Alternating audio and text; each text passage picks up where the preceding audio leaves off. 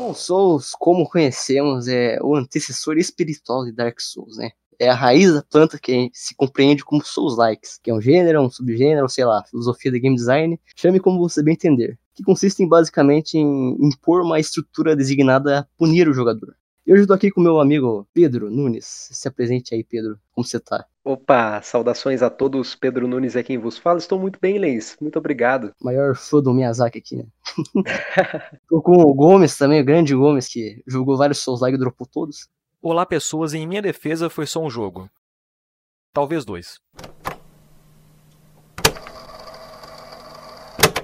E hoje a gente tá aqui pra Demon Souls, o primeiro Souls-like aí, e bora começar.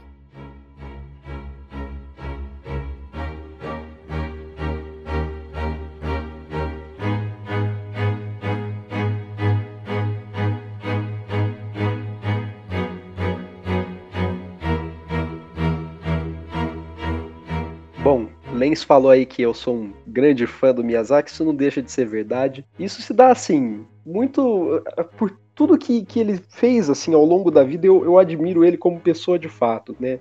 Ele, desde criança, já, já tinha um hábito de leitura muito grande, ele se tornou uma pessoa muito culta por ler bastante, e ele também não, não era um, uma pessoa ambiciosa, ele, ele era uma pessoa bastante humilde, assim, quis criar expectativa em cima de coisas para que ele não pudesse se frustrar com isso depois. E muito disso, dessa filosofia de vida que ele carrega, é refletida em aspectos do universo e da narrativa dos jogos dele, incluindo Demon Souls, né? É, na prática, tipo, o Miyazaki ele sempre sonhou em trabalhar com jogos. Ele trabalhava na Oracle, que era uma multinacional de tecnologia focada em desenvolvimento, comercialização de hardware, softwares, banco de dados.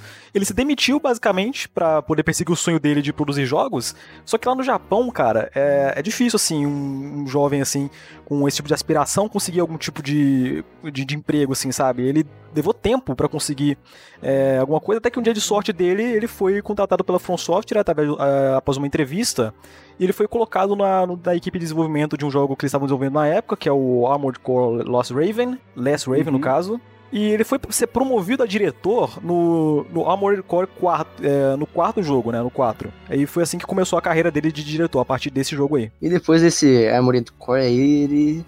A From Software, né? Ela começou a desenvolver o Demon Souls né, o que aconteceu foi o seguinte, é lá pelos anos entre 2004 e 2006, The Elder Scrolls era, uma, era bem popular. A Sony queria uma, uma espécie de The Elder Scrolls 4, né, só que deles, porque foi um jogo que fez muito sucesso na época, e para isso eles foram atrás da From Software, porque no passado a From Software, além de produzir o Armored Core, eles fizeram um jogo chamado Kingsfield, né, que carrega vários elementos de jogos é, da From Software de hoje em dia, que a gente vê, tipo, a ambientação, a forma como é que a história é contada, a questão dele ser um jogo com vários elementos de RPG e o combate, é, ele carrega bastante esses elementos. E o Miyazaki, ele sempre foi um cara muito fã, né, de Dark Fantasy. Isso tinha lá no Kingsfield. E depois é, o, o Demon Souls, ele, na verdade, ele tava. Nem tava sendo dirigido pelo Miyazaki. Eles chamaram um diretor lá que tentou, no máximo possível, fazer uma réplica de The Elder Scrolls 4. Só que o projeto não tava indo bem. Eles não conseguiam nem fazer um protótipo decente. E o projeto tava praticamente morto ali.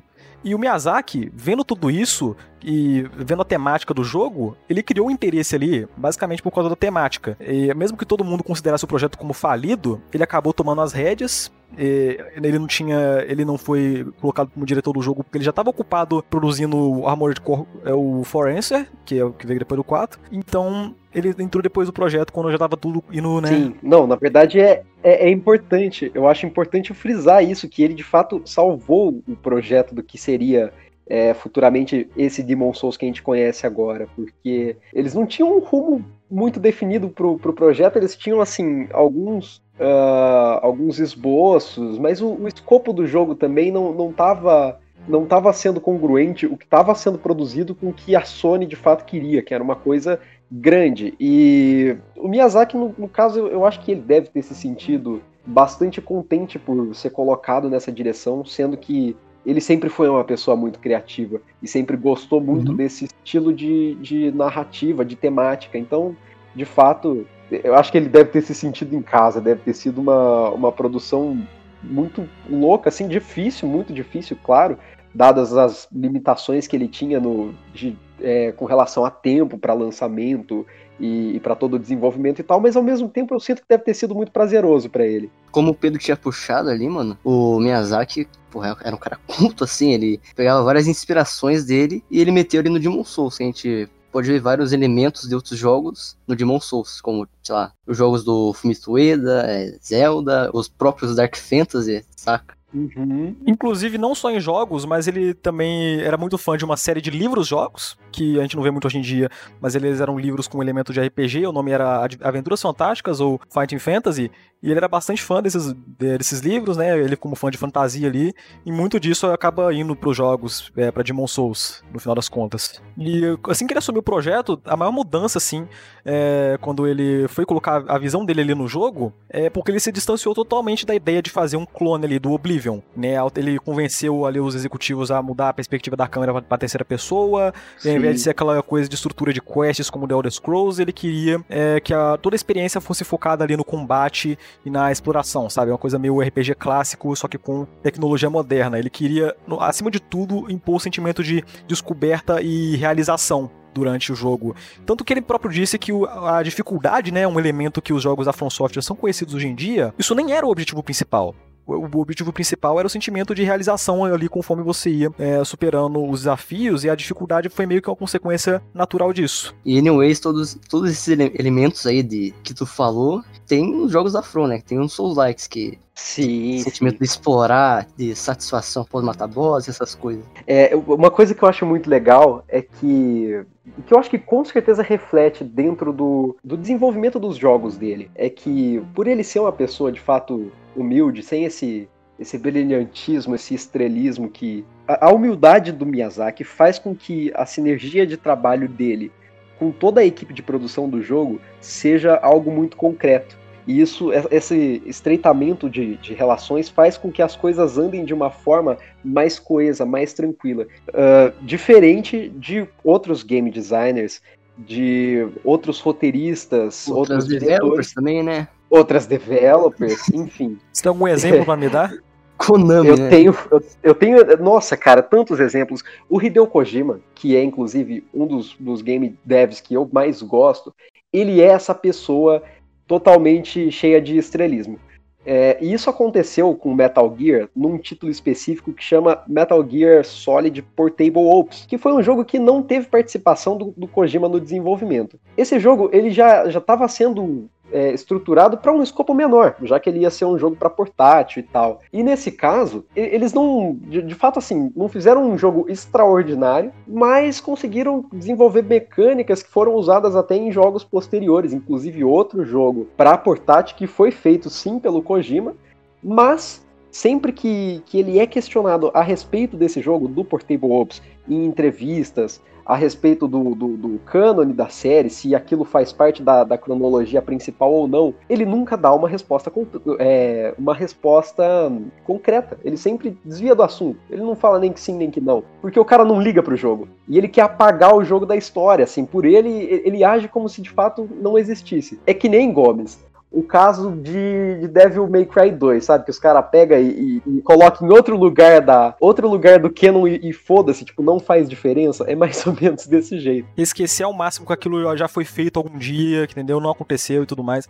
Mas acho que falando do Kojima, tem um outro exemplo muito bom que você pode usar para comparar com o Miyazaki, se você quiser, é, uhum. nessa diferença de personalidade dos dois, é Death Stranding, né? Porque o que, que o Kojima queria com Death Stranding assim? Ele queria criar um novo estilo de jogo, ele queria inventar um gênero, queria inovar. Sim, no final das contas, com toda, com toda essa vontade dele, com toda essa coisa de ficar falando, ah, porque o meu jogo ele vai revolucionar, porque o meu jogo é diferente dos outros, porque o meu jogo ele é grande demais pra mente pequena desses americanos aí que só joga FPS, não sei o que. Uhum. Você vê essa diferença porque o Miyazaki ele reinventou toda uma forma de se fazer jogo lá com Demon Souls enquanto Death Stranding meio que não chegou aí, sabe? Ele foi uma experiência diferente num todo, mas ele não realizou essa ambi ambição do Kojima é, de... E um fun fact aqui é que Death Stranding tem aquela mecânica lá do, do Strange, do Social Strange System, né? E, mano, tem isso nos jogos do Miyazaki, inclusive. O Demon Souls tem isso. É... Exatamente. é verdade, velho. Tipo, cara, e ele nunca agiu como se ele tivesse criado é. isso, by the way.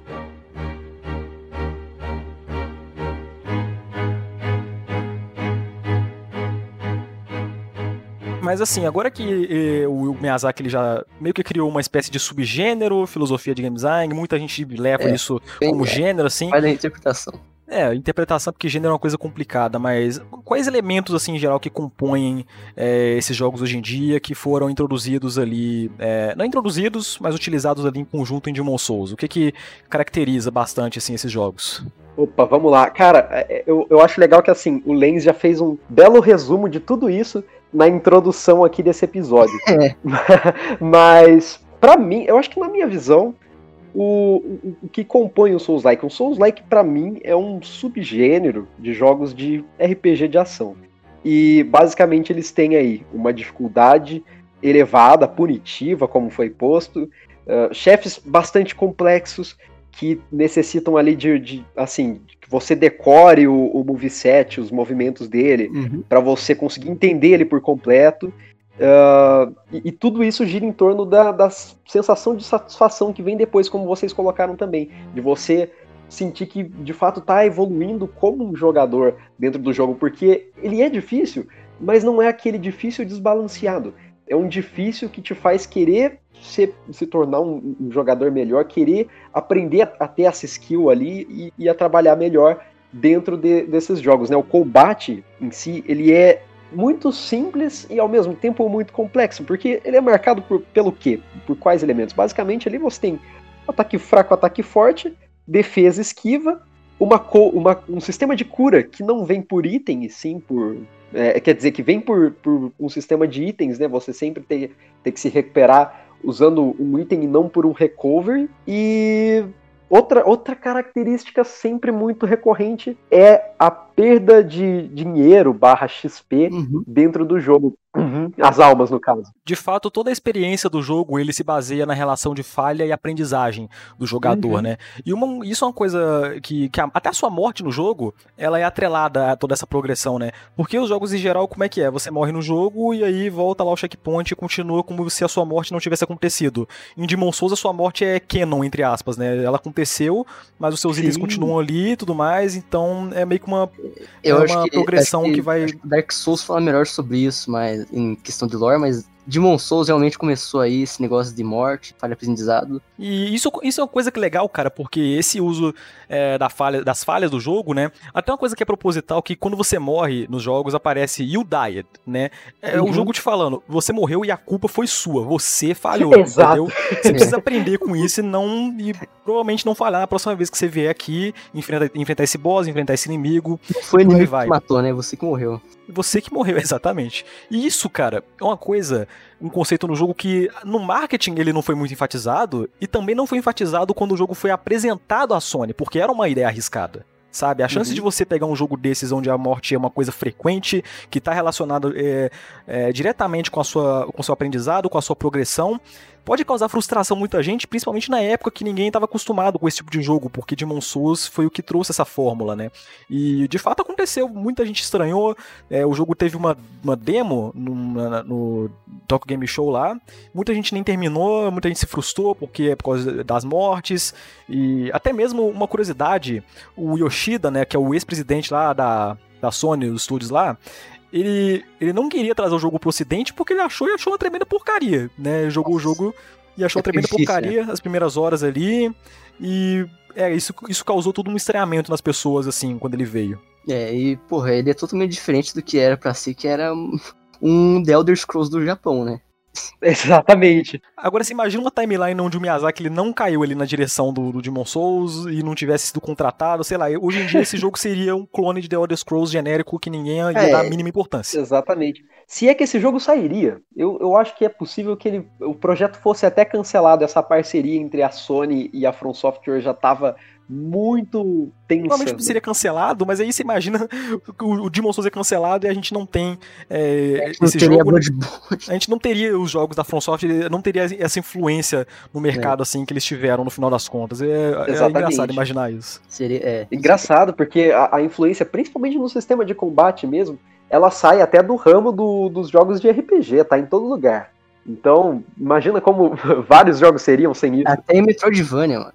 Exatamente. Aliás, o Lens falou outra coisa que eu acho importante de, de- de deixar essa tecla bem, bem, bem firme aqui, bater forte nessa tecla, que é a, a inspiração, as inspirações que o Miyazaki trouxe para o jogo. Porque em, em quesitos ali de sistema de tanto de combate quanto de exploração, ele puxou isso muito de Zelda, que era é, algo Zelda. que ele gostava muito. Tem muito. até o, e... os, boss, os boss gimmick, né, que vem de Zelda, essa, e Shadow Colossus também. Tem os gimmicks e tem o combate em si, aquela coisa de locom, de ataque e uhum. defesa, vem de Zelda, tudo isso. Até mesmo de você conseguir focar em um inimigo. Exato. isso já é. tinha em Zelda.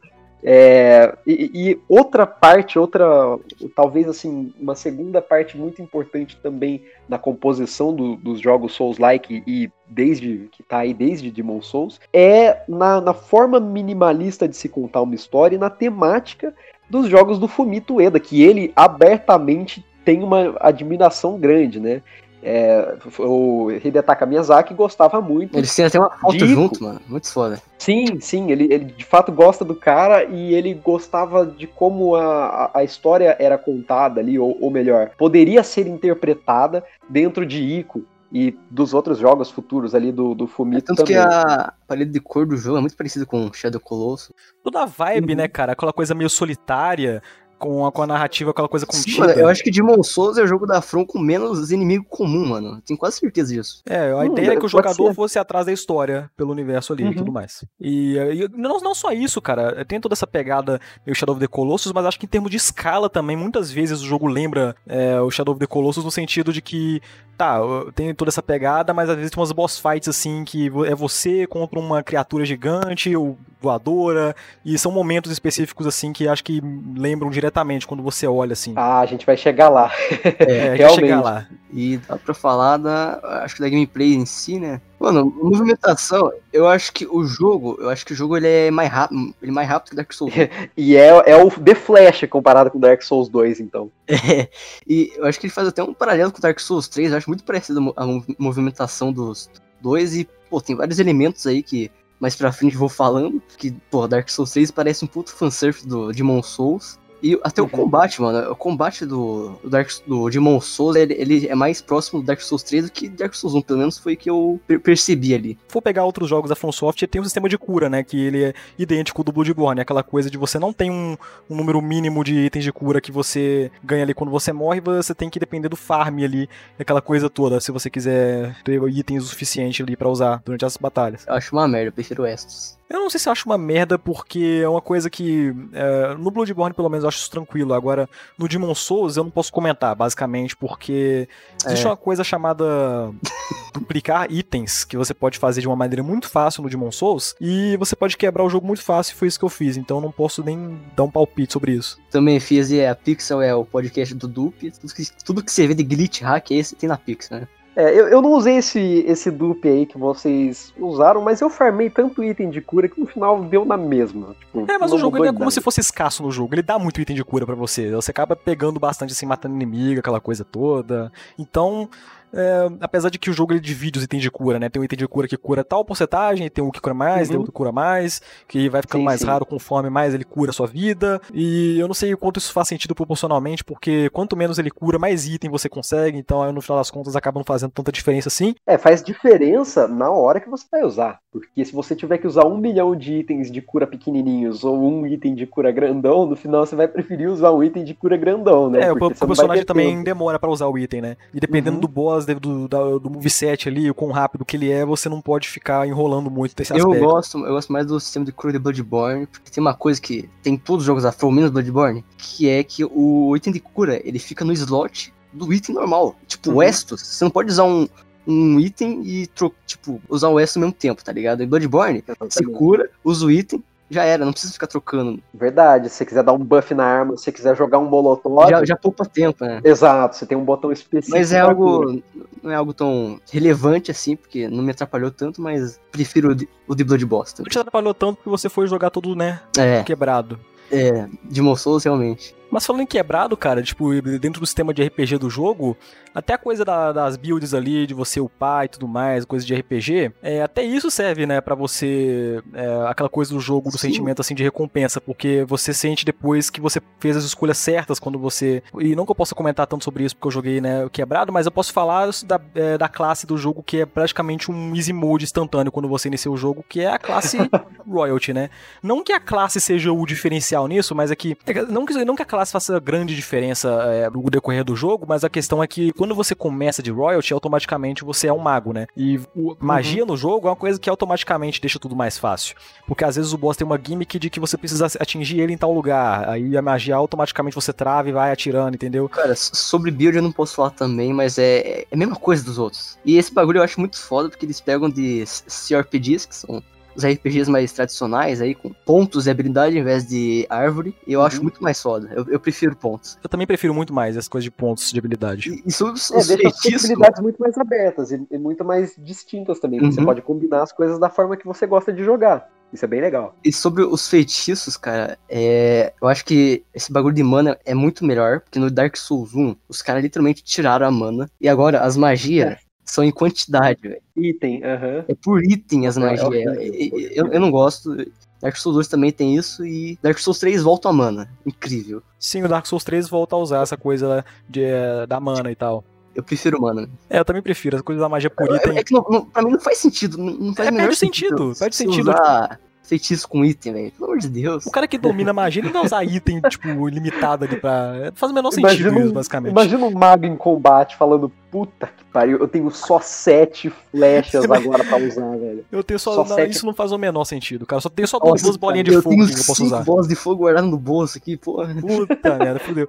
E isso ainda não faria sentido com a lore do jogo, que a gente já vai chegar lá e tudo mais, com a questão das Souls Arts. Detalhe que também, outra coisa que eu, eu não sei se ficou tão claro, mas as classes que você escolhe no início do jogo, eles são basicamente ali os seus itens iniciais e só, porque de resto você vai montando da forma que você quiser. Outros jogos da Front você pode escolher as duas coisas, o item e a classe. Por isso que eu disse que a classe Royalty é um modo easy instantâneo, porque você já começa uhum. como mago. Você, mas você Exato. pode ser depois, você pode ir de mago depois pegando o cajado e tudo mais, mas você já no, nessa classe você já começa. Aí, aí o jogo fica automaticamente mais fácil logo de início e se você vai upando as habilidades lá de magia depois, nem, nem se fala. E outra coisa que os jogos da From eles são bem é, muito populares assim, eles são muito comentados em relação a isso é o level design das áreas, né? No Demon Souls uhum. isso já era uma coisa que chamava muita atenção e ele ficou cerca de levou cerca de dois anos só pro level design do jogo ficar pronto. Ele foi feito basicamente à mão ali pelo Miyazaki junto com a equipe Valeu dele. A pena.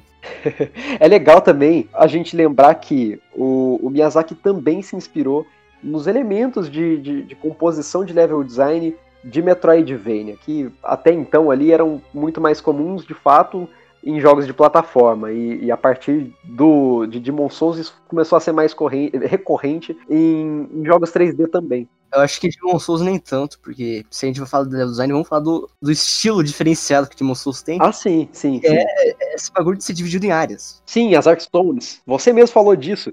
E basicamente assim. Parece mais plataforma do que Metroidvania, cara. Tem, é, é como se fosse fases ali, tá ligado? É verdade. Cara, eu acho perfeito porque elas são divididos, são divididos ali em reinos ali que são bem variados, né? É, diferentes entre si.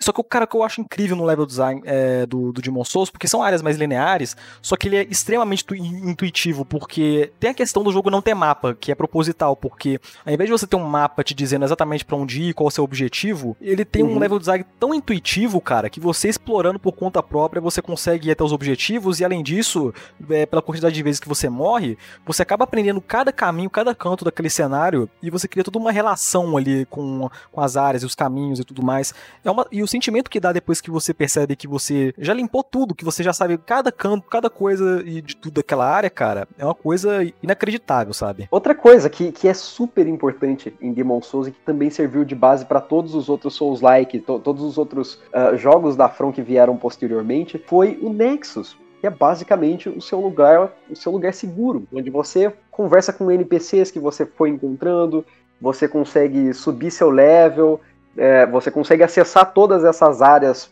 por meio de, de, de, um fast travel. Então, ali é a sua base geral, é o seu ponto seguro. Sim, tem isso, É, tem isso todos os jogos da From, eu acho. Todos É, os jogos. Sim. Até no Dark Souls 2, não, não joguei isso aí. É, Majula serve como, como é? seu ponto seguro em É Dark Souls é- 2. é sim. que Dark Souls 1, Fire Link Shrine é ligada com literalmente todas as áreas do jogo. Isso é muito foda, Muito. porque a estrutura é totalmente diferente. Porque em Demon Souls, você pega lá e são divididas em, em Artstones e elas não se ligam. Uhum. Porque, mas é é proposital isso. Então, então faz sentido. Cara, eu gosto muito do Nexus, cara. Aquela musiquinha que toca quando você tá lá, meu Deus do céu, velho. É incrível. O Hunter's Dream é, é, é igual o Nexus, cara. É, é separado do jogo. E isso eu acho muito foda. Verdade. E o Nexus ele não funciona só não apenas como hub, cara, mas se você explorar o, o Nexus, você encontra vestígios da lore do jogo. É, sim, os Com monumentos certeza. lá em cima é muito Um foda. dos Os lugares mais importantes pra isso. Pelo fato de os NPCs estarem ali também, sabe? É uma área assim, que eu gosto. É é só o Nexus, é só o hub do jogo ali, mas eu acho que fu- funciona muito bem também tudo isso.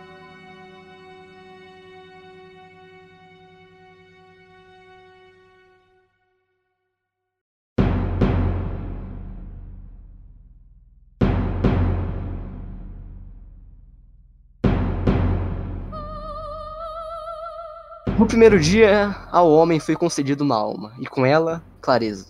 No segundo dia, sobre a terra foi plantado um veneno irrevogável, um demônio devorador de almas. E assim começa toda a premissa de Demon Souls.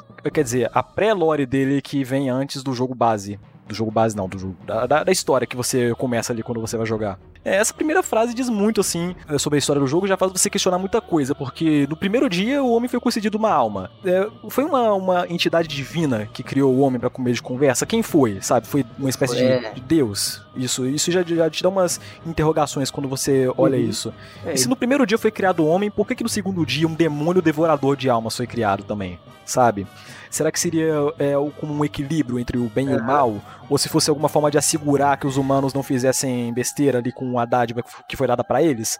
que no caso foi a Souls Arts, porque é, a humanidade ela evoluiu, prosperou em reinos distintos, como a gente tinha falado antes, e a Souls Arts, que igual a gente também tinha falado antes, que é tipo uma arte de realizar feitiço através da sua alma, é, era meio que unia todas as pessoas assim, mas o poder não vinha das almas dos humanos, ele vinha debaixo da terra do, do Old One, que é o demônio devorador Uhum. de almas que foi plantado no segundo dia. E onde o demônio foi plantado, cresceu uma árvore que era adorada pelos humanos ali como se fosse uma coisa divina e que conectava eles a Deus ou algo semelhante ali de alguma forma. E olha só, curiosamente, o Old One tem uma aparência semelhante a uma árvore, né? É, mas como esse sendo um jogo sobre como os seres humanos são seres egoístas e aquela coisa toda, Gananciosos. o mundo era um lugar pacífico, benevolente, né?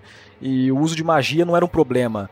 Com o tempo é que os, os, os homens foram ficando cada vez mais gananciosos e com aquela ambi- ambição de ganhar cada vez mais poder, e isso acabou corrompendo o poder das Souls Arts. E aí, acorda o Old One, né? Que foi feito ali pra manter ali mais ou menos uma paz, um equilíbrio, uma coisa do tipo, pra, a- tipo... Ele vem em resposta ao egoísmo e essa ambição. É, ele vem como mais ou menos um mecanismo aí de autodefesa, porque o, Isso. por causa das Souls Arts, né? Que futuramente são banidas nesse- nessa cronologia aí. Eu acho legal, cara, é que ele é tido como um demônio devorador de almas. Só que ele surge a partir do momento em que a fonte das almas é corrompida pelos humanos. E o Old One, ele é a fonte desse poder, sabe? Ele só aparece quando esse poder é corrompido pelos humanos. Então isso leva a questionar assim: por que, que ele é demônio devorador de almas? Será que ele sempre foi uma, uma criatura é, maléfica de alguma forma? Porque no final das contas, o que, É. quem errou aí foram os humanos, sabe? É, o que a gente questiona é justamente isso, a aparência, a própria aparência do Old One, né? De,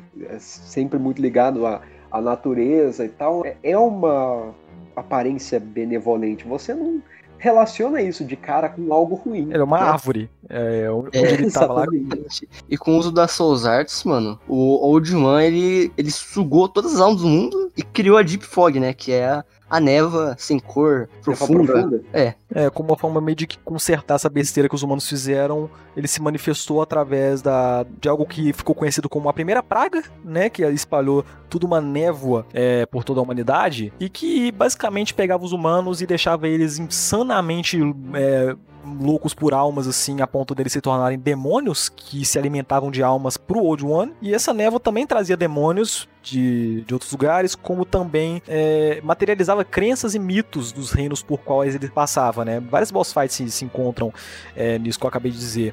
Mas no final das contas, todos esses demônios viviam assim com base de sugar almas pro Old One. E com isso o mundo foi uhum. Eh, cada vez mais uh, morrendo, a população, metade da população do mundo morreu e tudo parecia perdido é, até que. Até que, né, os guerreiros selaram.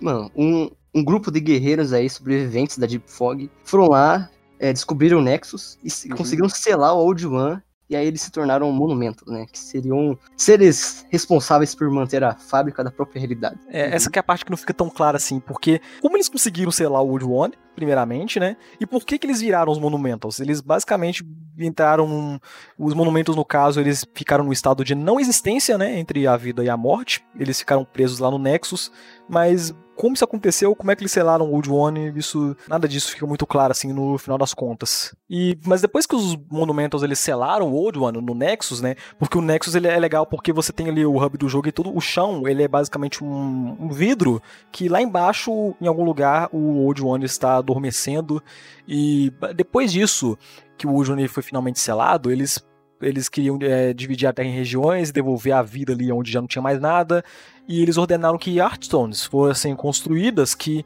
é, interligassem essas regiões ao Nexus. E com o tempo as Souls Arts foram esquecidas e tudo mais. E por isso que tem. A, tá vendo? Até isso tem uma desculpa, né? Porque o Nexus ele tem ali aquela coisa das Hearthstones de você ter um fast travel ali para cada região. Até isso tem uma justificativa na lore, né? Que elas foram ali interligadas ao Nexus. Só que, obviamente, né? Nada. É, é que assim, mantido, é, o, o Old One ele foi selado ali por um bom tempo no Nexus. É bom falar da Mary in Black também, que ela foi uma das primeiras humanas a se tornar um demônio, mas por influência da névoa em si, tipo, ela, ela acho que por aceitar toda a influência da névoa dentro de si mesma, ela não teve muita mudança na aparência e nem na personalidade dela, igual a, a maioria dos humanos. Igual um personagem aí do jogo que a gente fala depois. É, isso acontece com outro personagem do jogo que a gente vai chegar lá em algum momento. Mas é, tem essa coisa de que acho que quando você aceita a influência da névoa, é, você meio que acaba, acaba não tendo tantas alterações uh, fisicamente, na personalidade, mas também tem uma coisa, né? Porque você aceita, só que você também aceita a, a tarefa, entre aspas, de ir atrás de alma. De... Por conta do Old One, pra alimentar ele. Por conta do Old One, exatamente. E além disso, mano, ela também tinha uma, uma ligação assim maior, maior que qualquer outro demônio sobre o Old One, cara. E isso é muito interessante porque uhum. é, os Monumentals, eles prenderam no Nexus pra, sempre, assim, por causa do Nexel Bind, né? Que é um item, acho que tem no jogo, não sei. É aquele item que volta pro Nexus, né? Não, elas, eles basicamente deixam a Meiren presa no Nexus porque ela, ela meio que mantém ali o Wood One sob controle de alguma maneira por causa da, da influência que ela tem em cima dele. Sim, o, o mais interessante para mim da, da Maiden Black é que, tipo, ela tá ali e ela tá o tempo todo fortalecendo o seu personagem, literalmente. Exato. E, enquanto ela faz isso, ela, ela te dá migalhas de tudo isso que aconteceu com ela e, e ela vai se tornando uma personagem, parece que cada vez mais misteriosa, porque você quer entender mais dela, mas as reais intenções que ela tem parece que vão ficando cada vez mais escusas, eu não sei explicar. ela é uma personagem assim bem interessante no jogo, acho que mesmo se é, você não, e, não souber e, da além lore... disso, como o Pedro falou, ela é responsável por é, evoluir o seu personagem, né? E acho que a maioria dos jogos da Front tem, tem uma personagem que faz isso, normalmente mulher, acho que sempre tem a do Bloodborne, tem sempre, a boneca. Verdade. Do uhum. Dark Souls, Dark Souls 3 tem a Firekeeper e no Sekiro, Sekiro tem a Emma. É, no Sekiro, por mais que não seja RPG, a Emma faz os bagulhos pra você, da, da cabaça curativa e tal. Uhum. E, e, entre elas, velho, acho que a Made in Black tem a lore mais interessante, junto com a boneca. Também é, eu acho que mesmo é. quando você não sabe da lore do jogo ainda, toda a aura de mistério que você tem em volta dela já é o bastante ali para te manter é, interessado na é, personagem. Realmente. Com certeza. Mas é claro que é, é toda essa paz não ia durar para sempre, porque é aquela coisa, né? Humanidade, seres humanos. Mano, é, cuzão. É porque, cara, é, é, aquela coisa, nada nunca acaba, tá ligado? Você acha que tem um final feliz, Sim, mas. É, em jogo da From é realmente isso É, o mundo continua girando e as coisas, as coisas, eventualmente vão dar errado de novo, sabe? Depois a gente Exato. fala disso por causa dos finais do jogo, mas depois a gente fala. Isso é uma coisa que eu acho legal até de observar nas obras, assim, fora de jogo, qualquer outra coisa.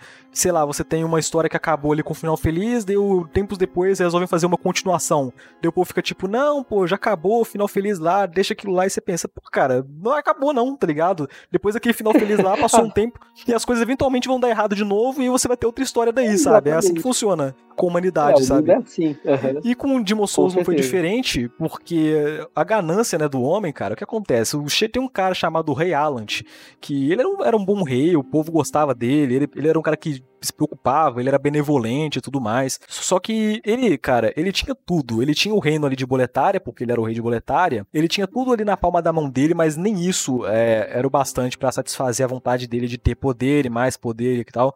E o que, que ele fez? Para conseguir suprir essa vontade dele. Ele foi atrás das antigas lendas da Souls Arts, porque elas meio que caíram no esquecimento depois que o Old One foi selado. Então ele, o uhum. rei ele partiu para estudar esse tipo de poder, buscar respostas e com isso ele acabou caindo aonde? No Nexus. E ele aprendeu todas essas técnicas de Souls Arts com a própria Maiden Black, é, com o auxílio a dela. foi a de sugar almas do, dos outros. Ele aprendeu logo a de sugar a alma dos outros. Ele e... voltou pra Boletária lá, feliz pra caralho com a, com a a arte de, de Souls que ele aprendeu, e mesmo assim não era o suficiente para ele. não era o suficiente para preencher o vazio que ele tinha dentro dele. Ele foi se afogando na Souls Art de uma maneira que só isso foi o bastante para causar um novo despertar do Old One. Só que, em termos de lore, assim, é, é o, o, o, Rei Allant, ele tinha filhos, né? O Rei Allant, ele tinha um filho que era o. O nome dele era é o Ariona e ele vivia, ele viveu a maior parte da vida dele em Látria, se eu não me engano. Uhum, né? Com o tio dele, né? O, o Riddle. É, porque o Ariona é uma coisa legal de você ver, porque ele era um cara que ele era fraco, ele nunca se deu bem com combate.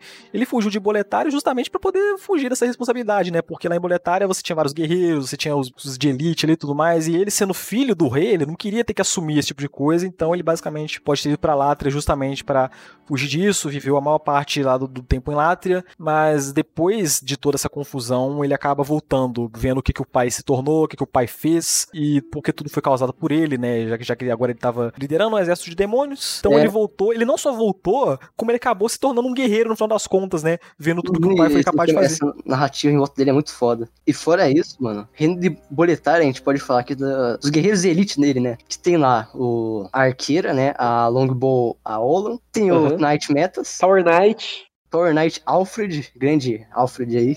E o, os gêmeos, né? Os gêmeos Fang, Fangs, o Bjorn e o Valarfex. É, o Tower Knight é legal comentar porque ele tem esse nome, ele é conhecido justamente por causa do escudo dele, né? Que ele tinha o maior escudo do reino, segundo o que diziam, e tinha outra, um, um, um outro aí que você citou que era conhecido pelo tamanho da espada, né? Eu... É, o, o Metas. E isso é, os, esses, esses guerreiros de elite que, que eu falei, todos eles, depois da, da segunda praga, da Deep Fog, quando o, o Alan ele voltou pra Boletária, cara, aconteceu a segunda praga e foi mais destrutiva que a primeira ainda, tá ligado? Inclusive, ela causou a destruição de uma Hearthstone da Terra dos Gigantes. Isso eu acho um detalhe incrível, cara, porque uhum. é, foram divididos em seis reinos, seis regiões, e uma delas tá quebrada lá no Nexus. Aí você pensa assim, por que ela tá quebrada? Por que, que o jogo não quer que eu acesse essa área? E uhum. a resposta mais fácil que você pode conseguir para isso é orçamento basicamente. Mas eu acho legal que ao invés deles. E eles deram desculpa.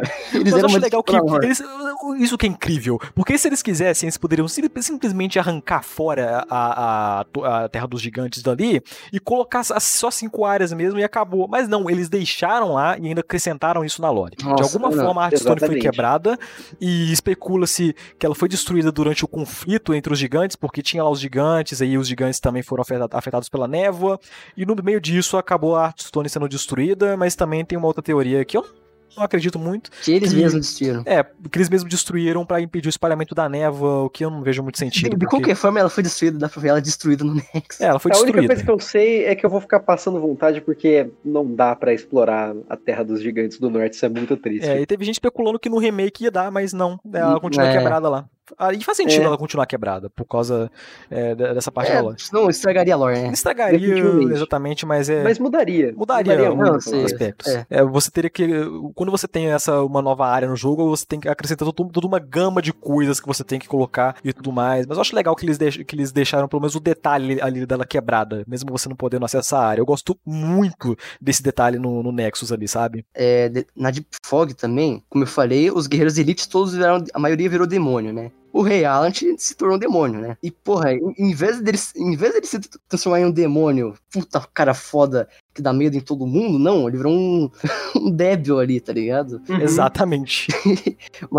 Mano, o cara não conseguia mal se mover, velho. Ele virou uma criatura patética, literalmente um pedaço de cocô ali, e condenado a servir o, o, Old, o Old One para sempre. Esse foi, um- foi o final que o que o Alan teve no final das contas, né? Ele sempre manteve na cabeça dele que, ah, eu tô fazendo isso aqui pelo meu povo e não sei o E, que, e mas ainda não. depois de- desse final triste dele, ainda acreditava, tipo, ele não morreu, né? Ele ficou preso lá é, em prol ali do Old One, que algum dia ele ia despertar de novo, né? E ele pensava também que, pô, ele, ele pensava que ele tinha feito bem ali, ele pensava que tava todo mundo feliz, mas, pô, mal podia imaginar ele, o caos estava lá fora. né? Exato. Ele continuava tentando se convencer de que ele estava fazendo certo pelo povo dele, mas no final das contas era pura ganância de querer poder e de querer ganhar força e É. tudo mais, que acabou levando Ah, ele até O isso. cara só fodeu com tudo, né? Tem um pouco de. Eu tenho até um pouco de dó do Alante. Eu, eu viro e falo, cara, parabéns, você mereceu, porque de fato ele sofreu as consequências da ganância dele pela Souls Arts. Isso Eu acho é- legal que antes o jogo ele nunca pinta exatamente ele. Ele não, não era um vilão, sabe? Ele, Uhum. ele era um bom rei. Só que Ele o, É, ele era parecido meio com o que o Green é de Dark Souls 1. o que acontece é que ele acabou se corrompendo e se afundando nessa coisa das Souls Arts. E, mas enfim, as terras caíram assim depois dessa segunda praga, muitos guerreiros, e isso acabou afetando de diferentes formas todas as regiões do jogo. Só que a gente ainda vai falar de cada uma das áreas mais pra frente. Isso aqui é só tudo um geral. É, assim. os boss também. É, dos, boss, do, dos boss também. Só que, dada toda essa desgraça, ainda tinham sobreviventes, né? Ainda tinham guerreiros ali com vontade de combater Sim. o mal e salvar o mundo. Entre eles, você, jogador, Slayer of Demons, que é aí que o jogo começa, basicamente. Cara, você só tá ali porque te avisaram. O que, que avisou? O- Os gêmeos que eu tinha falado lá no, lá no início. Isso não. É. Agora pouco, foda-se. É, o, o cara, ele. Ele tinha sobrevivido, ele não tinha virado um demônio. E ele fugiu de boletária pra avisar o resto do mundo o que, que tava acontecendo. Quando ele voltou, ele morreu, mano. Ele morreu pro dragão que, que tem lá no começo. É Não, esse cara, esse cara foi quase como um herói, né? Porque ele Sim. saiu para Ele é por- morreu, mas o que ele queria, ele conseguiu. Ele conseguiu avisar e conseguiu levar É, pessoas a e essa é por causa. causa dele que. É por causa dele que o Slayer of Demons, você, jogador, tá lá e começa o jogo. Exatamente. Eu acho legal, né? O Slayer of Demons, você é, o- é você, tá ligado? Eu acho legal que esse background, porque ele não, não é aprofundado, é você é uma, uma lacuna bem legal pra É, você É como um jogador. guerreiro, mano, é um guerreiro qualquer aí, aí chamaram, pô, vem aqui ajudar a gente, tá acontecendo merda no mundo, aí se for lá, Slayer of the Demons, né? E é o que eu acho legal, velho, é que, se eu não me engano, é, é o único protagonista que não tem nenhum tipo de profecia, assim, de, e- esse cara aqui vai matar, é o escolhido, vai matar todos os demônios e salvar o mundo. Tem Bloodborne, tem Dark Souls 1, tem Dark Souls 3, em Demon Souls não, Demon Souls é um random, é um cara qualquer ali, velho. É aquela coisa do escolhido, né? Não, não tem. Literalmente, é. De Mas é aí que o jogo começa e E é aí que a gente tem o nosso primeiro contato com gameplay, que você tem todo o tutorialzinho do jogo, né? Eu acho legal o tutorial do jogo porque você tem uma noção de combate, você passa ali por alguns inimigos e o jogo, em pouco tempo, já te joga pro primeiro boss. É o Vanguard. E, mano, boss, mesmo sendo. tipo, você é obrigado a morrer, né? E, e mesmo com isso, o boss é bom, velho. É incrível, porque ele volta depois, mas como um inimigo comum, infelizmente. É, a tarefa desse boss é basicamente tipo de jogar pro Nexus. E E se você, se você mata ele, você, você, é tra- transportado pra outra área com um dragão e você é obrigado a, a morrer também. Exatamente, mas pelo menos você tem uma recompensa.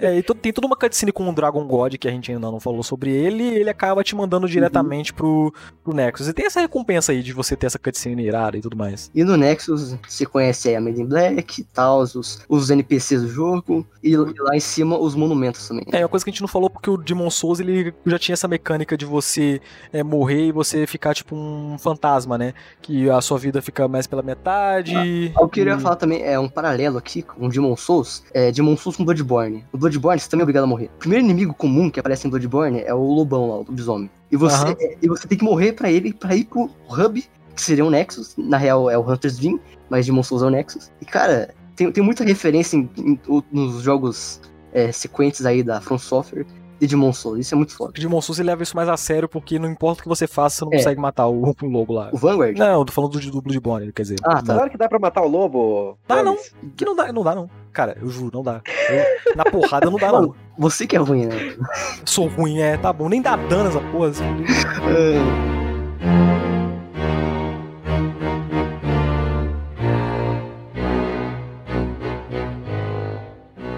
Pra mim, boletária é a melhor área do jogo e também tem essa coisa da ordem, né? Porque o jogo ele tem as áreas, os mundos separados, que são cinco no total, e cada um deles é dividido em três setores ali, divididos. E você pode escolher a ordem que você joga, porque todas as Hearthstones ficam ali disponíveis pra você seguir por É. onde você quiser. Eu, no meu caso, joguei tudo alternando, assim, sabe? Fazia uma, uma W de boletária, depois ia pros túneis e depois ia e por aí vai, tá ligado? Eu joguei bem alternando, assim, pro jogo não ficar repetitivo. Fiz assim também. É, exatamente. Além de repetitivo, mudar bastante do, da ambientação e tal, ainda faz com que seja uma coisa mais balanceada. Você não vai pra uma área, tá num level muito à frente de você ou muito abaixo. Dá pra ter aquele negócio Dark Souls 1 de você ir pra New Londo direto. né? Nossa senhora, é, é Dark porque você pode ir pra qualquer lugar, a praticamente qualquer momento, e por mais que, que tenha tudo isso de Hearthstones, voltando naquilo que eu falei, de que Demon Souls já serviu como uma espécie de proto para os elementos de Metroidvania que, que a franquia acabou puxando para os jogos 3D, eh, dentro dos quais a- as áreas são separadas, normalmente eles são bem interligados. E a uma isoladamente você encontra assim e, e um mapa bastante assim bem trabalhado, né, bem Cara, construído. Pelo menos eu acho. Por mais que eu ache esse negócio de divos aí legal, eu, eu ainda prefiro o negócio Dark Souls, que todas as áreas são interligadas e acho. E Uhum. também tem a questão do level que você tinha citado, que acho que toda primeira, todo o primeiro setor ali de cada mundo do jogo, qualquer um deles você consegue passar ali no início. Que quando você tá com um level mais baixo, aí você consegue ir de boa assim pela primeira de cada uma e é muito mais eficiente do que, por exemplo, você seguir direto em boletária e mais, mais tarde você vai ter problema porque o seu personagem tá meio fraco e você vai apanhar e tudo mais. Então é legal também alternar por causa disso. Exatamente. Mas Uhum. boletária, cara, é a minha área favorita. Eu, assim, ela, ela depois de toda a confusão da segunda névoa, é, os, a gente tinha citado ali os três grandes guerreiros de boletária que se tornaram, é, que foram tomados pela névoa, e eles eventualmente acabaram se tornando é, três grandes bosses aí dessa área. E ela é habitada ali por acho que dois dragões que acompanham assim conforme você vai é, avançando, né? Eles não são dragões, eles são um Wyvern, né? Que, é Wyvern, nome. isso, Só que é por mais legal favor. chamar de dragão, porque, pô, é, é- é dragão, sabe? Na, na, na prática, quando você olha assim, pô. Uma coisa, mesma Esse coisa. aqui é um dragão. Gente, isso aí é unânime também. Eu acho que vai ter gente que vai reclamar que. É, dragão. Isso.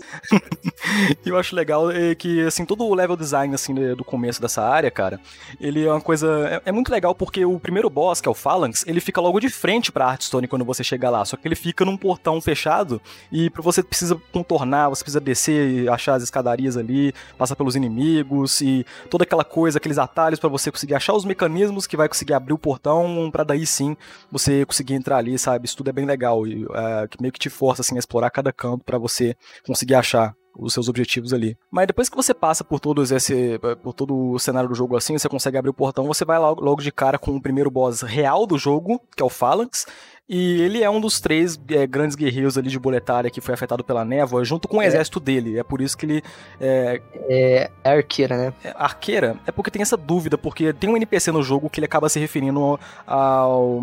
A, qual é o nome do, da, da arqueira? É Ulan, que é o nome. Uhum. Tem gente que se, Tem um NPC que se refere a, a ele como homem. É, por causa do pronome lá, do que algum NPC se refere a ela como homem, mas a aparência assim de cara quando você olha parece mulher, eu não sei se. Eu, É. acho, eu, acho da, Eu acho que é ela, sim. eu acho da hora o negócio desse boss que em volta dela, mano, tem todos os guerreiros aí que é da, da É. lore, né? Ape- Apesar do boss ser um lixo. É, já posso falar disso, Gomes? Meu Deus do céu, como esse boss é horroroso. É, eu tava. Eu, eu já- eu- quero começar puxando isso aqui, porque, assim, eu sempre converso com o Gomes e a gente sempre desce a... nesse chefe que foi o que startou esse negócio de, de sempre ter um, um chefe no jogo da From que é, é tipo uma coisa ali que, que É, é, um um monte de inimigo. inimigos. É, uhum, É, um monte de inimigo normal. Nossa, e, e É. isso me lembra a Ron de Bloodborne e me Diáconos. traz lembranças ruins. Emissário Celestial. Diáconos. Nossa, todas essas porcarias de chefe que é inimigo normal repetido. Emissário Celestial, eu acho que é até o que faz o, o, o menos pior dentre todos esses, porque, nossa, cara. O, o meu, meu problema com o Phalanx é que, assim, olha, o emissário celestial é uma merda, beleza, mas Ele não é o boss da área. O boss da área é o Ebrietas. É Ebrietas, sim. Então, Exato. o Phalanx, cara, você passa por uma área mó foda, uma das melhores do jogo, e ele é um boss é uma merda, né? Isso é triste. Ele é um dos bosses principais do jogo, isso é bem triste, cara. O emissário celestial, ele é preguiçoso, essa que é a coisa, porque enquanto no Demon Souls faz sentido ali, toda a aparência, toda a, a, a estética do boss em si, Uhum. no Demon do Bloodborne, é o emissário celestial é um inimigo padrão que aumentou de tamanho junto com os minionzinhos ali. Que Não, é um saco, verdade. basicamente. Depois você é tá de boa. É, eu acho que assim, o, se tem uma única coisa que dá pra gente elogiar no boss Falange, como está na tradução agora para português no remake. Falange. Não. Falange. É, a única coisa que dá Labareda. pra elogiar é isso. É- é- nossa, labareda é complicado. Faz Vamos sentido, não, falange até faz sentido, mas labareda é de, é de doer, assim. Nossa. só que a coisa desse boss, cara, é que ele é tosco, assim, por si só, mas ele é um boss que morre muito fácil, por exemplo, se você usar Fireball. Magia. Você fica jogando... É, ou a. É, aqueles negócios. se você começou de royalty, você chega nele, é uma brincadeira, um passeio no parque. Aquelas bombas também matam ele bem fácil. É, porque as Firebombs é, que você joga nele, vai fazendo ele tomar dano assim muito rápido, é só você achar um ponto cego ali onde você pode jogar e mata todos os minions ali que estão na área e ainda dá um dano ali no Phalanx. E, e o jogo ele sabe disso, porque nessa área específica você consegue bastante Firebomb é, quando você mata os inimigos até chegar é, no Phalanx, né? E Uhum. aí você joga nele, nele ele toma dano rapidinho e ele é um boss que morre é, relativamente eu, fácil. Eu gosto, eu gosto do, do setup, assim, que a boss fight tem, né? De toda a área, o level design da área, que você tem que fazer os puzzles lá pra abrir o portão. E no começo da, da boss fight, antes da boss fight, na real, ele, ele joga um, um arpão lá, uma flecha, sei lá que porra é aquela. E, mano, eu, Uhum. eu achei, pô, não deve ser tão ruim. Aí eu fui lá ver, pô, aquele boss lá é triste. É meio triste. É. É, é, mano, é a pior do jogo, esse A pior do jogo eu não diria não, porque tem outras mais medíocres do que essa, mas acho que Ok, ok. É, é, é uma das, né? É, só, É. Que pra, só que pra começar o jogo assim como o boss de verdade, depois do Vanguard lá tutorial, cara, isso aqui não foi a melhor forma, assim, mais esperta assim, de começar, não. É, e o Vanguard é bom, pelo. É, o Vanguard, ok, vai, tá. Eu, eu não, acho ele bom, não, mas. Mas, cara, a parte mais legal de boletária, é, tirando todo esse, todo esse início, depois do Phalanx, cara, tem uma coisa que é muito legal, porque o próximo boss da área já é o Tower Knight, né? Que é um boss, assim, bastante conhecido Não, do não, Pra jogo. passar deles, é pra, pra, pra ir até ele, você passa pela parte mais chata do jogo, que é os dragão lá. Era isso que eu ia falar, porque foi aí que é começou, legal, foi aí que começou tudo, cara. Foi aí que Começou, começou essa que coisa. ficar- você fica lá indo no, no meio da ponte, beitando ataque de dragão, aí ele vem, ele cospe fogo e você volta, que nem um covarde, assim. Isso não é legal. É porque foi aí que começou esse signo dos dragão na ponte, cara. Isso aí foi Não, na série Souls, é- assim, até o final, cara. Foi, Foi, muito foi, legal. foi Shrek isso aí, hein? Ah, eu falei a sua teoria de que. Não, não, agora eu quero que você explica pra gente aí essa teoria de Demon Souls se inspirar em Shurek. Eu quero que você explica ponto a ponto. Não, não é, de, não é só de monstro, eu acho que é mais Dark Souls mesmo, mas. Não, mas por Se, quê? se Uhum. você ver, tem, tem o dragão vermelho lá no Dark Souls, tem, o, tem uns bosses que são parecidos, tem um rei tosco, velho, que vira um sapo depois, que seria o Alt, né?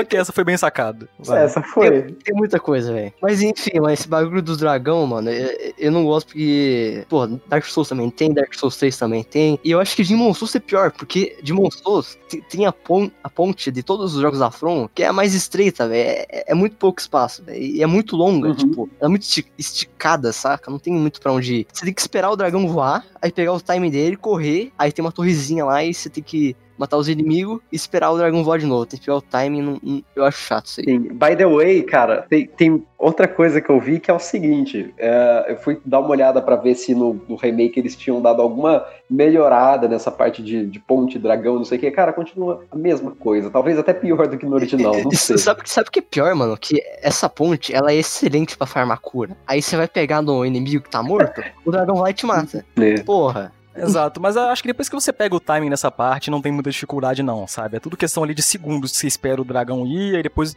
Acho que na segunda ponte que você. é, quer dizer, no segundo segmento ali da ponte, é só você sair correndo enquanto ele tá ali destruindo a parada e depois você não tem mais problema, assim. É, aí tem, os caras com a besta lá, mas eu acho que quando você chega neles, o dragão não, não pega mais você. É, mas o inimigo com besta é chatinho também, viu? Essa coisa dele ficar ali em, E- em e cima. pra- a pior parte é, é a terceira parte da ponte, que ela, ela é mais longa. Aí tem uma carruagem lá, aí tem um monte de inimigo, porque o dragão matou todos. E, Uhum. e, mano, esses inimigos, mano, dá um gatilho pra pegar os itens dele. Aí eu vou pegar, o dragão me mata. É muito triste. Exato. E tem como você passar pelo subterrâneo também, só que, nossa, cara, é muito chato. É Tem pior uns ainda, lá. É pior ainda. Acho pior também. É muito pior, cara, porque tem os cachorros lá que, meu Deus do E, céu, e tem, que lá um, é tem um vendedor também. E tem um vendedor lá. Incrível. E assim como em Dark Souls, tem como você matar o dragão usando um esqueminha de flecha, apesar de aqui ser mais difícil de você achar um ponto onde você consiga ficar atirando, porque lá no Dark Souls é aquela coisa do sei lá num ponto que você pode ficar só atirando na cauda e no Demon Souls acho que você tem que ficar em cima da torrezinha onde os inimigos estavam com a besta, né? E toda vez que ele passar por ali, você tem que ficar atirando flecha. Com magia não dá certo, porque eu tentei, pelo menos eu não consegui. Ah, velho. Dragão é. Não gosto de dragão, não. É, mas ok. Foi aí que começou essa coisa desse signo do dragão na ponte, e foi aí. Que foi se repetindo depois é, nos jogos da série Souls lá. Que Isso que eu acho legal, de certa forma, mesmo sendo chato no jogo, ah, ainda é, É, é, ser- é por causa dessa parte aí que existe um boss da DLC lá Dark Souls 3, o grande Midir, né? O Midir Incrível. foi, provavelmente, eu não, não joguei a boss fight contra o Midir. É que na DLC do Dark Souls 3 tem um- um- uma ponte com um dragão. E você tem que matar esse dragão. Aí quando você mata ele, você, tem- você passa dele, tem uma área secreta lá e você vai contra o Midir. E, e é por causa de Musous tem esse dragão no meio, velho. E, e é muito Faz chato, ele dá sentido. muito dano. É, é, é porque é difícil, é, o jogo é difícil, é Souls-like, né? Tem que ser. Tem que É ser Souls-like, então tem que ter dragão. Tem que ter dragão e tem que ser difícil. E É, e- cumpre é, requisitos. E na ponte de Bloodborne tem uns lobisomens em vez do dragão. né? Ah, só que os lobisomens até aí você pode ignorar eles e seguir em By frente. the com a way, vida. eu acho que a, a From demorou pra caramba pra conseguir acertar numa boss fight contra dragão também. Pedro, já que você falou disso, mano, deixar pra depois que tem um boss que é dragão também. É, né? então, nossa, é, vocês estão reclamando desses dragões aqui é porque a gente ainda não chegou no dragão de verdade da parada, mas enfim, né? Ah, depois de, de passar por toda essa desgraça, quer dizer, esses dragões aí, Essas ponte, você chega no que no, num boss bastante conhecido do jogo, que é, que é o grande, né? Literalmente o grande. Tower Knight. Mano, pelo amor de Tower Deus, essa, essa boss fight é perfeita em tudo. O, o setup dela, cara, a cutscene que vem antes é muito foda. Parece aquele gordão lá oficial. Ele... Mano, é- é- eu adoro aquela cutscene. Aí começa a boss- fight de verdade, os caras começam a rir. Os caras de fundo ali, a soundtrack, é, é risada, mano. É, é muito foda. E aí você tem que. Mano, porra, essa boss fight é muito divertida. E, a, e, nossa, cara, e assim que o, que o aparece aqui, aquele design, ele gigante, assim, você É vendo por foda. baixo, com aquele escudo gigante, porque a lore dele é que ele é outro ali dos três heróis de, bulet, de, de Buletária, ele era o Alfred, né? Uhum. Que ele era o cara conhecido por ter o maior escudo do reino, e Aí quando virou ele... demônio ficou maior, com a mesma coisa. Exato, o que, o que afetou a névoa nele foi que ele conseguiu, que ele foi a- a- adquirir uma estatura gigante, e é uma boss fight que a luta dela, cara, em si, ela é muito boa, apesar de eu não... Acho que as pessoas não consideram ela Eu como acho, uma luta que, difícil. eu acho que. Eu acho que ela não, ela não tem nada demais assim, de genial, saca? Sim, Mas eu sim. acho que ela em Uhum. si. Eu acho que ela é perfeita no que ela faz, velho. A composição dela, né? o- ela como um todo é muito bem feita, em termos de, de música, de arena, da a cutscene inicial, e- como você e esse negócio de matar os inimigos antes de matar o boss é muito foda. E voltam com isso no Bloodborne. Só que a boss Ai, é. não, The One Reborn, merda de chefe. Só que, só que no. Bloodborne isso daí não é feito da melhor forma possível. Porque Exatamente. no Bloodborne, a melhor parte da boss fight é matar as bruxas lá em cima. Aí quando você chega no boss, é aquela boss lá. E Tower É Knight não. verdade. Tower Knight é perfeito em- até no boss, até no Tower Knight. É, exatamente, exatamente. E mostra É que o Tower Knight é uma coisa mais, é uma coisa mais grandiosa, assim, em termos de, de escala, sabe? É legal de enfrentar ele. E a Com gimmick certeza. dele também é bem legal, é, de você é, ir, de bat- bater no pé dele é muito de foda. você ir pra trás ali do Cara, escudo isso aí dele. é inspirado totalmente em Shadow of the Colossus. Sim, Você vê a, mais uma exato. vez. a animação, mano, é a mesma coisa do sangue, só que é, é verde. É literalmente a mesma animação do sangue do Shadow Colossus, só que é verde. Exato. Tem o ponto fraco e tem as partículas que saem ali quando você atinge esse ponto fraco e tem toda a questão da escala, da luta, entende? A diferença é que Uhum. aqui você não pode escalar o Tower Knight, mas enfim, essa coisa toda aí do Shadow of the Colossus influenciou aqui nessa boss fight. Mano, a, a soundtrack, velho, É, eu, eu acho louco porque, assim, a- ela é uma trilha sonora diferente. Épica, só que ao mesmo tempo esquisita, né? E você você Sim, sente que ela é Ela tem cara de ser cômica, assim, mas na real eu acho ela bem divertida mesmo. É, exatamente, ela é divertida e, e diferente do restante, porque não é só aquela coisa de, oh meu Deus, você está enfrentando um chefe foda, então vai ter uma música aqui agora com umas Aque- vozes. Aqueles mil instrumentos, com aquelas vozes ali medievais, saca? Mas não, é risada. Acho que eu, eu, eu coloco o Tower Knight, assim, entre os meus boss favoritos do jogo. É, ele é, acho que é meu favorito mesmo. Adoro ele. Muito Ah, foda. cara, é, é realmente. Cara, os, os golpes dele são muito legais. O moveset dele, quando ele bate com tudo, o escudo no chão. E, mano, por, por falar do Tower Knight, de novo, puxando o bagulho do Dark Souls. O Dark Souls 1 tem o Iron Golem, E no Dark Uhum. Souls 3 tem a armadura matadora de dragões, velho.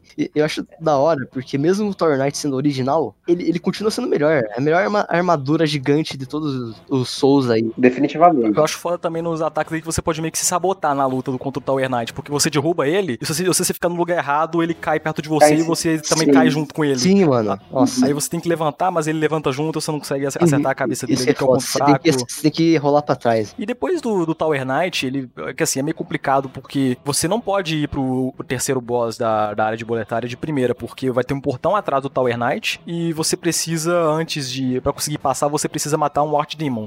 E Archdemon é basicamente, é, Archdemon, não sei, mas você tem que derrotar um Archdemon que é basicamente o boss é. final, de- é o boss final de outra, outra fase.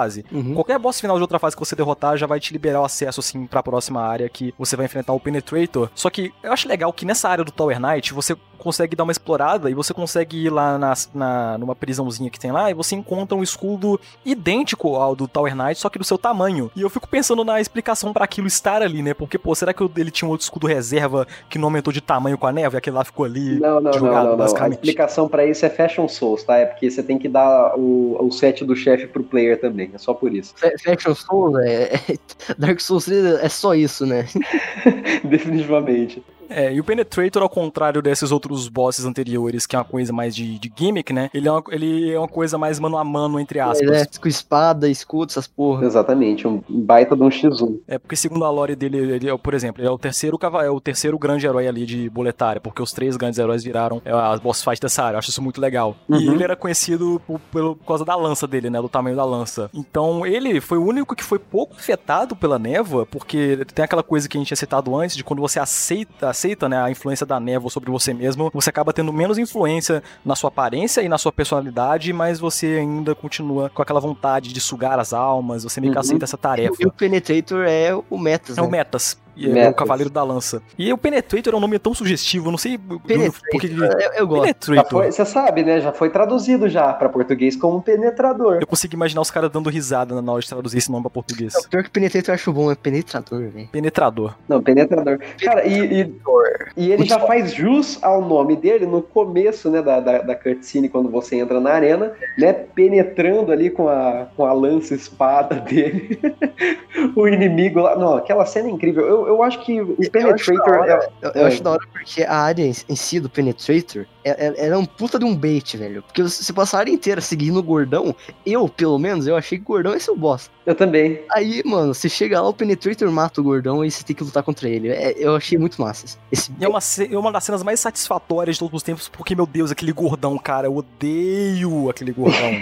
com todas as minhas forças. Aquele sorriso presunçoso na cara dele que dá vontade de socar. Sabe, aquela carinha dele. É muito Nossa, creepy, velho. Terrível, cara. Meu Deus do céu. Quando ele é empalado pelo Penetrator, eu pensei assim, meu Deus, eu nem. Ele aparece até na batalha contra o Tower Knight no começo lá. Nossa. Sim, ele fica dando risada. Assim, o motivo pelo qual eu mais gosto do Penetrator é a simplicidade em si da boss fight, porque ela não tem nada É demais. só um X1. Exato, é um X1 e, e ele tem um moveset assim, um pouco previsível às vezes, mas se você demole, se você é, subestimar ele, você vai, como em qualquer outro chefe também, Eu acho da Acaba hora morrendo. que o moveset dele ele é parecido com, mais ou menos com o do Green, tipo, do Dark Souls 1. Uhum. De vários boss, assim, que pra, pra esquivar dos golpes dele, é melhor você esquivar do que você defender. Porque se você defender, Uhum. você vai perder muito estamina vai acabar se fudendo. Se você rolar, você vai rolar com sucesso ali e GG.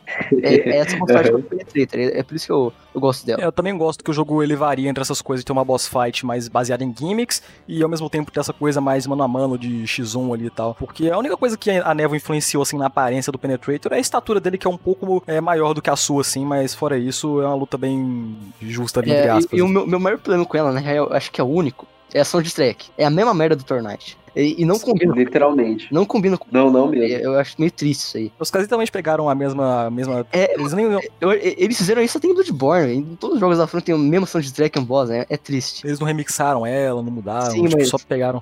E, mano, por mais que eu goste da, boss, da dessa soundtrack, porra, não combina com o Penetrator, não tem nada a ver com ele. Não, não mesmo. No remake eles mudaram, né? Agora, tipo, o Penetrator tem uma música pra ele, mas também é uma música tão xoxa que ela não faz a menor diferença na luta. Pelo Ah, menos eu Triste. não achei. Triste mesmo. Pelo menos se dedicaram a fazer alguma coisa nova ali no remake, né? De acrescentar Ah, é, essa, essa trilha sonora né, no boss, pelo menos. Uhum. Isso é uma coisa legal. Mas uma coisa que eu acho muito legal é que depois que você enf- enfrenta o Penetrator, a área não acabou ainda. A gente vai falar do final da área, porque. lá pro final do podcast, porque o, o jogo termina mais ou menos aí em boletária. Uhum. Só que depois que você enfrenta o Penetrator, você enfrenta três Dark Phantoms, né? Vocês estão lembrados? Que você Uhum. enfrenta. E um deles Sim. é o Metas. Então, não é que um deles é o Metas, é que os três deles são os grandes heróis de boletária. Ah, é. O- Exatamente. Realmente. É verdade, tem até a- Ulan lá. É, tem a Ulan, tem o Alfred e tem o Metas. Eu não, é- é- eu não lembro, mas acho que dava pra perceber aí é, se é- ela era mulher ou homem. Só que eu não lembro direito como ela era. Porque, pra mim, era só dois. Era só três arcos normais, assim, tipo,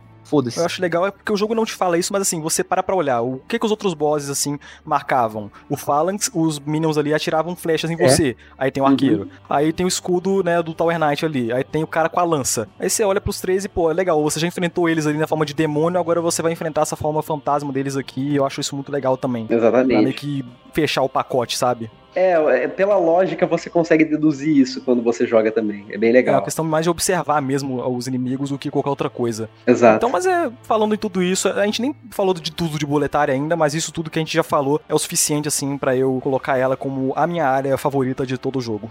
É isso aí. É a minha também, é. Ok, isso todo mundo concorda aqui. Unânime.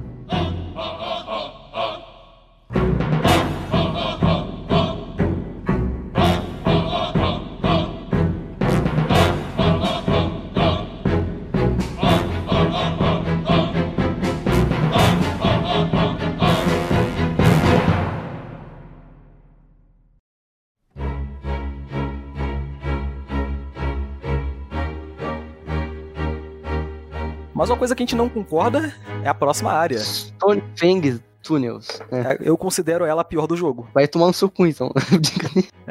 A vida, porque o Lenz ama Mano. essa área. Não, vamos, vamos começar do começo, né? Porque a gente sempre começa do começo, obviamente. Cara, o começo da área é excelente, cara. Não, não tem o que reclamar do começo dela. É que assim, ela começa boa, ok, mas se você pegar é, tudo o resto, assim, porque você disse que ela é uma boa área até o boss, a bo- boss da aranha. Sim, que eu, é o primeiro acho que ela é boss. excelente até lá. Depois fica horrível. Só que aqui tá, o- a boss fight da aranha por si só já não é boa. Então você sai de uma boss fight ruim e percorre uma área Ah, ruim sim, até o é- final. A área em si, eh, eu não parei pra pensar, mas acho que em level design não é pior não, velho. Em level design ela me irrita bastante, porque no início ela segue o padrão de você ter os atalhos, os mecanismos que você tem que ativar, e elevadores e Sim, tudo isso, mais. isso é massa pra caralho. É, é parecido com a primeira área de boletário. No começo funciona bem. Sim, aí depois, depois, quando você chega na aranha lá, finalmente, boss fight ok.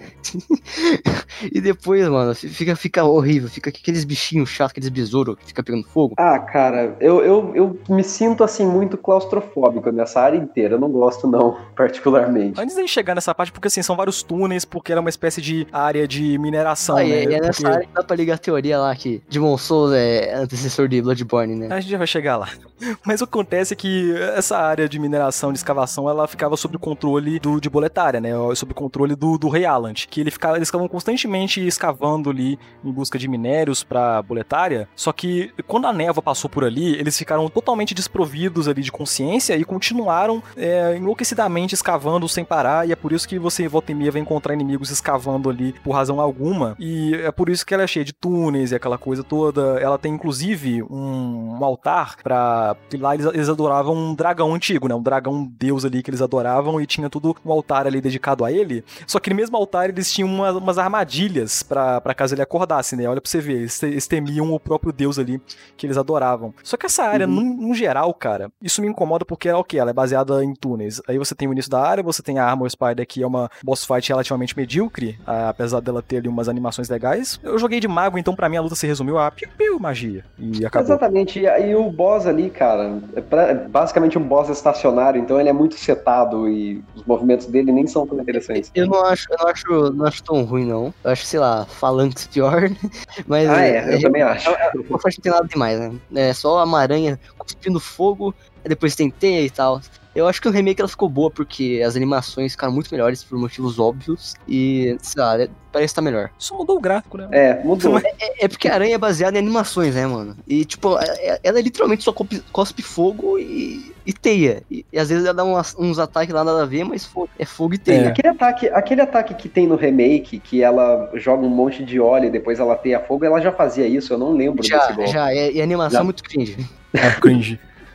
Mas é, cara. Eu tinha falado sobre a, os túneis, cara. Isso afeta diretamente no level design que, que vira assim depois que você derrota a aranha. Porque, meu Deus do céu, que coisa horrorosa, cara. Sério, aquele labirinto de túneis que você tem que passar e que você fica Triste. claustrofóbico, você se perde, tem aquele inimigo no caminho que não morre de jeito nenhum. É por causa disso aí que existe o- os negócios lá de Bloodborne, os rituais de cálices. Como assim? Explica isso aí pra mim. Ué, mano, os cálices são sub- subterrâneos, né? Que são os pitumerianos lá, que as, as cidades antigas de Bloodborne ficaram subterrâneas. E, mano, é, é muito parecido, cara. Até as. Mano, tem umas carruagens, tem um- umas construções ali na, na área que são muito parecidas com a, com a dos cálices. Pior que eu joguei algumas partes do Cálice daí, tipo, os túneis, eles me lembram, me lembraram um pouquinho assim. Até ah, no, no subterrâneo de Boletária tem uma carruagem lá que é, é a mesma merda de Bloodborne. É- eu não sei se reciclaram alguma coisa do tipo, mas É meio foda eles terem reciclado o jogo de Play 3, essa coisa. também.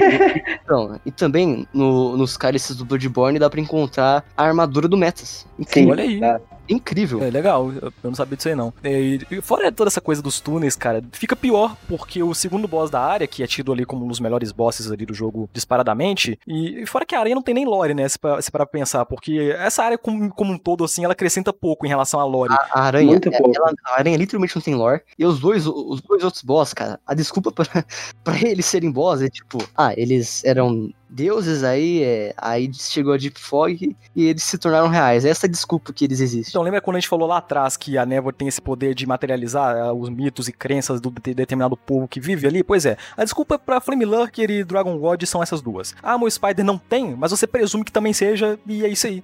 Eu não sei. Mas olha, aí tem o, o caminho pro Flame Lurker, que depois desses uma merda. túneis desgraçados, irritantes, você ainda tem um, a, a área que você tem que cair até mais profundamente ali pra você chegar na parte onde o Flame Lurker tá. E você Sim. tem que ficar caindo ali nos pontos certos e Essa parte é muito cuidado. ruim, cara. Que E se, horrível. se você morre, você tem que fazer tudo de novo. E- e- é, é difícil decorar. Tipo, porra, decorar aquele labirinto é quase impossível, tá ligado? Nossa, cara, a área é mais chata, eu acho, nesse sentido. Porque você morre, você volta. Mas é, é, eu tava dopado, passei de- passei de primeira, não tive nenhuma dificuldade assim. Só, só me irritou o hitbox, porque essa área, como o Pedro falou, é claustrofóbica, né? É- Ela é muito fechadinha assim. Você vai dar um hit, a espada não bate no inimigo, ela bate no teto. E não dá dano. Uhum. Nossa, que ódio. É muito chato. Quando ela não é claustrofóbica, ela é estreita né? quando você tá é, passando pela, pela, pela aquelas estacas de madeira que você tem que ficar caindo pra baixo, assim, caindo pra baixo. Tem que ir pulando ali pra até chegar pro, no fundo ali onde o Flame Lurker tá, cara. É tudo muito estreito, se você der um escorregão ali já era, entendeu? Nossa, cara, é, é terrível aquela ruim, parte. velho. Igual o jogo todo, eu achei a iluminação do jogo meio, meio merda, porque, pô, é muito escuro. Sim, e essa parte também é toda escura e os inimigos também, aquelas, porra, aquelas... É- Ela é uma espécie de, sei lá, velho, dos caras de Bloodborne com Tomb of Giants Dark Souls. É muito triste. É uma coisa legal que a gente esqueceu de comentar dessa área, que é a primeira vez que a gente encontra o Pets, né? O NPC mais infame do Demon Souls, se for parar pra Eu ver. amo e odeio esse cara com todas as minhas forças, cara. Ele é como se fosse, sei lá, um... O cara fingiu ser o cebol- cebolão. Não, é, é muito triste. Parece ser um.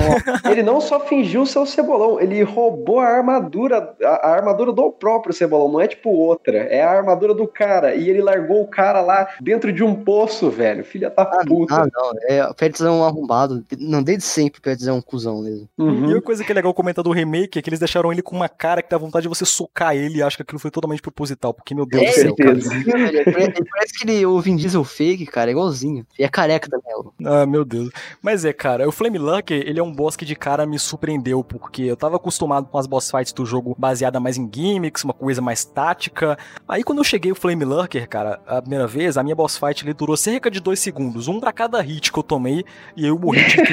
É, velho, é, ele, ele é um bichão, fica batendo com as mãos. Ele me lembra, sei lá, um macaco do Sekiro lá.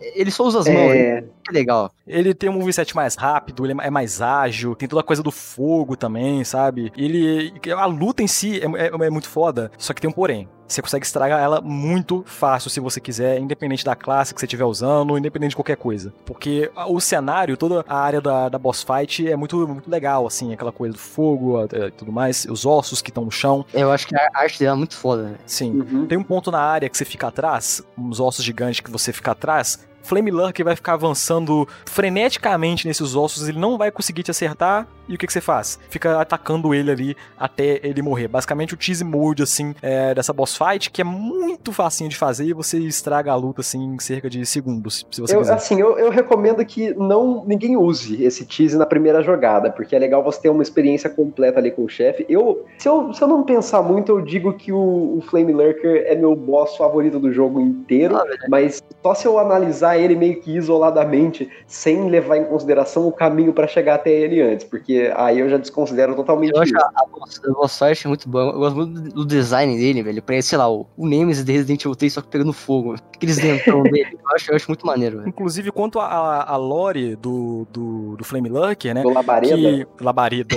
que eles pegaram...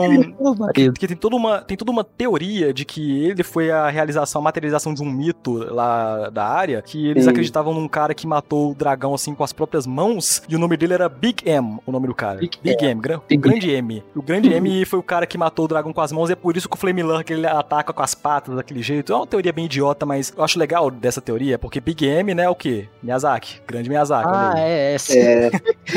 Vai se fuder. mas é, ué.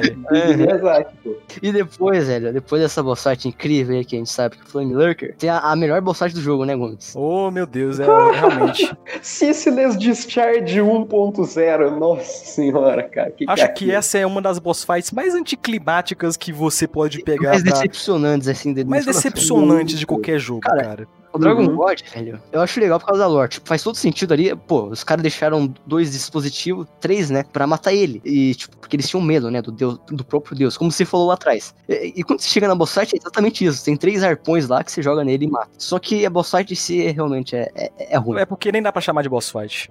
É, não dá nem pra chamar de boss fight, cara. É, é só gimmick. É só gimmick, é uma gimmick ruim. É, você mano. tem que ativar dois dispositivos. É, é o seguinte, você vai lá, ativa um dispositivo, dá dano nele, desce, ele, ele, ele tá com uns fogo, aí você ativa outro, você dá dano, aí no final você tem que dar três hits na cabeça dele, é essa boss fight. Dragon God, o, o, problema dessa luta como um todo é que você cria uma expectativa. Se você lá no comecinho iniciou o jogo, matou o, o Vanguard, e aí você vai para aquela cena extra onde você tem uns itens de recompensa ali, umas almas para pegar, e você vê ele lá, todo pomposo, e você fala, meu Deus, Cara, que bicho é esse? Eu acho que não precisa nem ser nessa, nessa hora aí, acho que no começo do jogo tem uma cutscene que é o Dragon God, velho. Eu, eu, Sim, nossa, essa, essa cutscene, essa introdução do jogo, ela é tão maravilhosa. E ela, ela termina com o Dragon God levantando e. O design dele é muito foda, velho. Tipo, é, é ele, muito, muito. É, ele é o estereótipo de dragão foda, por isso que é Dragon God, né? Então... Sério, você vê, essa, você vê essa introdução, essa cutscene, você vê ele no tutorial do jogo. Ele é um dos ícones do jogo, sabe? É uma das coisas que você vê na sua mente, assim, quando você pensa no Demon Souls, e você cria toda essa expectativa. O do remake aparece ele lá como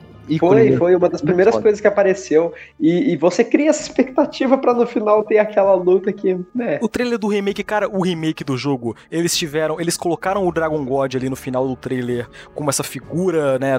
E tudo mais. Só que na, no jogo em si, eles não tiveram nem a cara de pau de trocar, tá ligado? É uma colocar uma coisa é. melhor. É uma outra risquinha, mesmo puzzle, Mano, a mesma coisa, e, mesmo tudo. E, esse, e o Dragon God, velho, eu acho meio triste porque dragão em jogo da From deve ser a coisa mais difícil de fazer, assim. Os desenvolvedores devem sofrer. Porque, mano, uhum. é. Locom, um bicho grande, já é difícil. Imagina o dragão. É uma das criaturas mitológicas, tipo, uma das maiores criaturas mitológicas que existem. E o Dragon God, cara, é, é gigantesco. E uma boss fight normal não daria pra fazer. Só que também, esse gimmick não deixa de ser ruim. Ele é ruim porque ele é basicamente, ele é, ele é genérico. Ah, ativa esse genérico. dispositivo aqui desse lado e desativa o dispositivo aqui desse outro e finaliza. É, um, dois, três, acabou. Sabe? Exato. Isso que você é. Faz esse, você pensa esse mini micro puzzle e fala, mano. eu, eu acharia legal se desse pra. Se a boss fight dele fosse o seguinte, né? Ele, ele ele tá lá, é, ele não tá, o corpo dele não tá inteiro lá no, na arena, tá só a cabeça e o parte do peito. E beleza, podia ser uma boss fight normal ali, não precisa enfrentar o dragão inteiro, não precisa ter a cauda dele, não podia. Não precisa... Seria uma coisa meio God of War daí, né? Só. Seria. E mesmo assim seria melhor do que é no original, velho. E no remake. Cara, esse bagulho que eu falei de enfrentar só parte do corpo dele, velho, tem, tem no o Dark Souls 1 tem o CLS Discharge, né? Que o, o Pedro falou. A diferença uhum. é que o design do CLS Discharge é, é ruim, a é música é ruim, é, ruim, é a música é ruim. o Dragon Ball daria, daria pra fazer algo legal ali, velho. E, cara, dra dragão no jogo da From, cara, eu acho que em todo jogo da From tem pelo menos um dragão, velho. Eu acho que menos Bloodborne, tem, porque Bloodborne é o diferentão. E pra fechar de com chave de, de, ouro, né, o Dragon God, desde o começo dá a entender que ele é uma figura importante, assim, pra toda a história do jogo, e ele nem é tanto assim, porque você consegue resumir toda a história dele, basicamente, ah, essa galera que adorava o Dragon God, agora ele é real, ele é um Archdemon que suga almas, é isso. Não, isso é, eu acho isso tosco, eu acho isso cringe, cara, completamente, tipo, muito não tem, não tem nada demais nele. Acho que, eu, acho que o único dragão no jogo da From que é bom mesmo é o Midir e o, o Divine Dragon, eu gosto, o Divine Dragon é muito bom. Eu gosto do Calamete também. O Calamete é, é razoável. E Dragon God realmente é uma das decepções aí do de Dragão Jogo da From. É triste. E o fato dele vir logo depois do Flame Lurker também não ajuda em nada, né? É. Você acaba de sair de um baita no e boss. você vai pra esse baita desse vai direto boss. Pra... Nossa, cara. É, eu não consigo odiar ele porque tem o design dele ainda, que salva, mas, mas é, é ruim mesmo a, a, luta. Não, ele tem o design dele, é uma figura que passa um certo medo, assim, quando você vê ele lá na cutscene é. de introdução do jogo. É muito foda. Exato. Era toda uma ideia imponente que tava estava surgindo que foi completamente desperdiçado. É tipo a ROM do Bloodborne, né? É tipo é... o Great One, é, o Great One experimental ali, mas no, na verdade é uma merda, né? É triste. Mas agora, em contrapartida, é, é, toda essa área de, do, dos túneis é a que eu menos gosto do jogo, a que eu acho mais, é, é a menos interessante. E agora, logo depois dela, a gente vai pra, pra, pra área que é a minha segunda favorita do jogo. Meu Deus. Que é...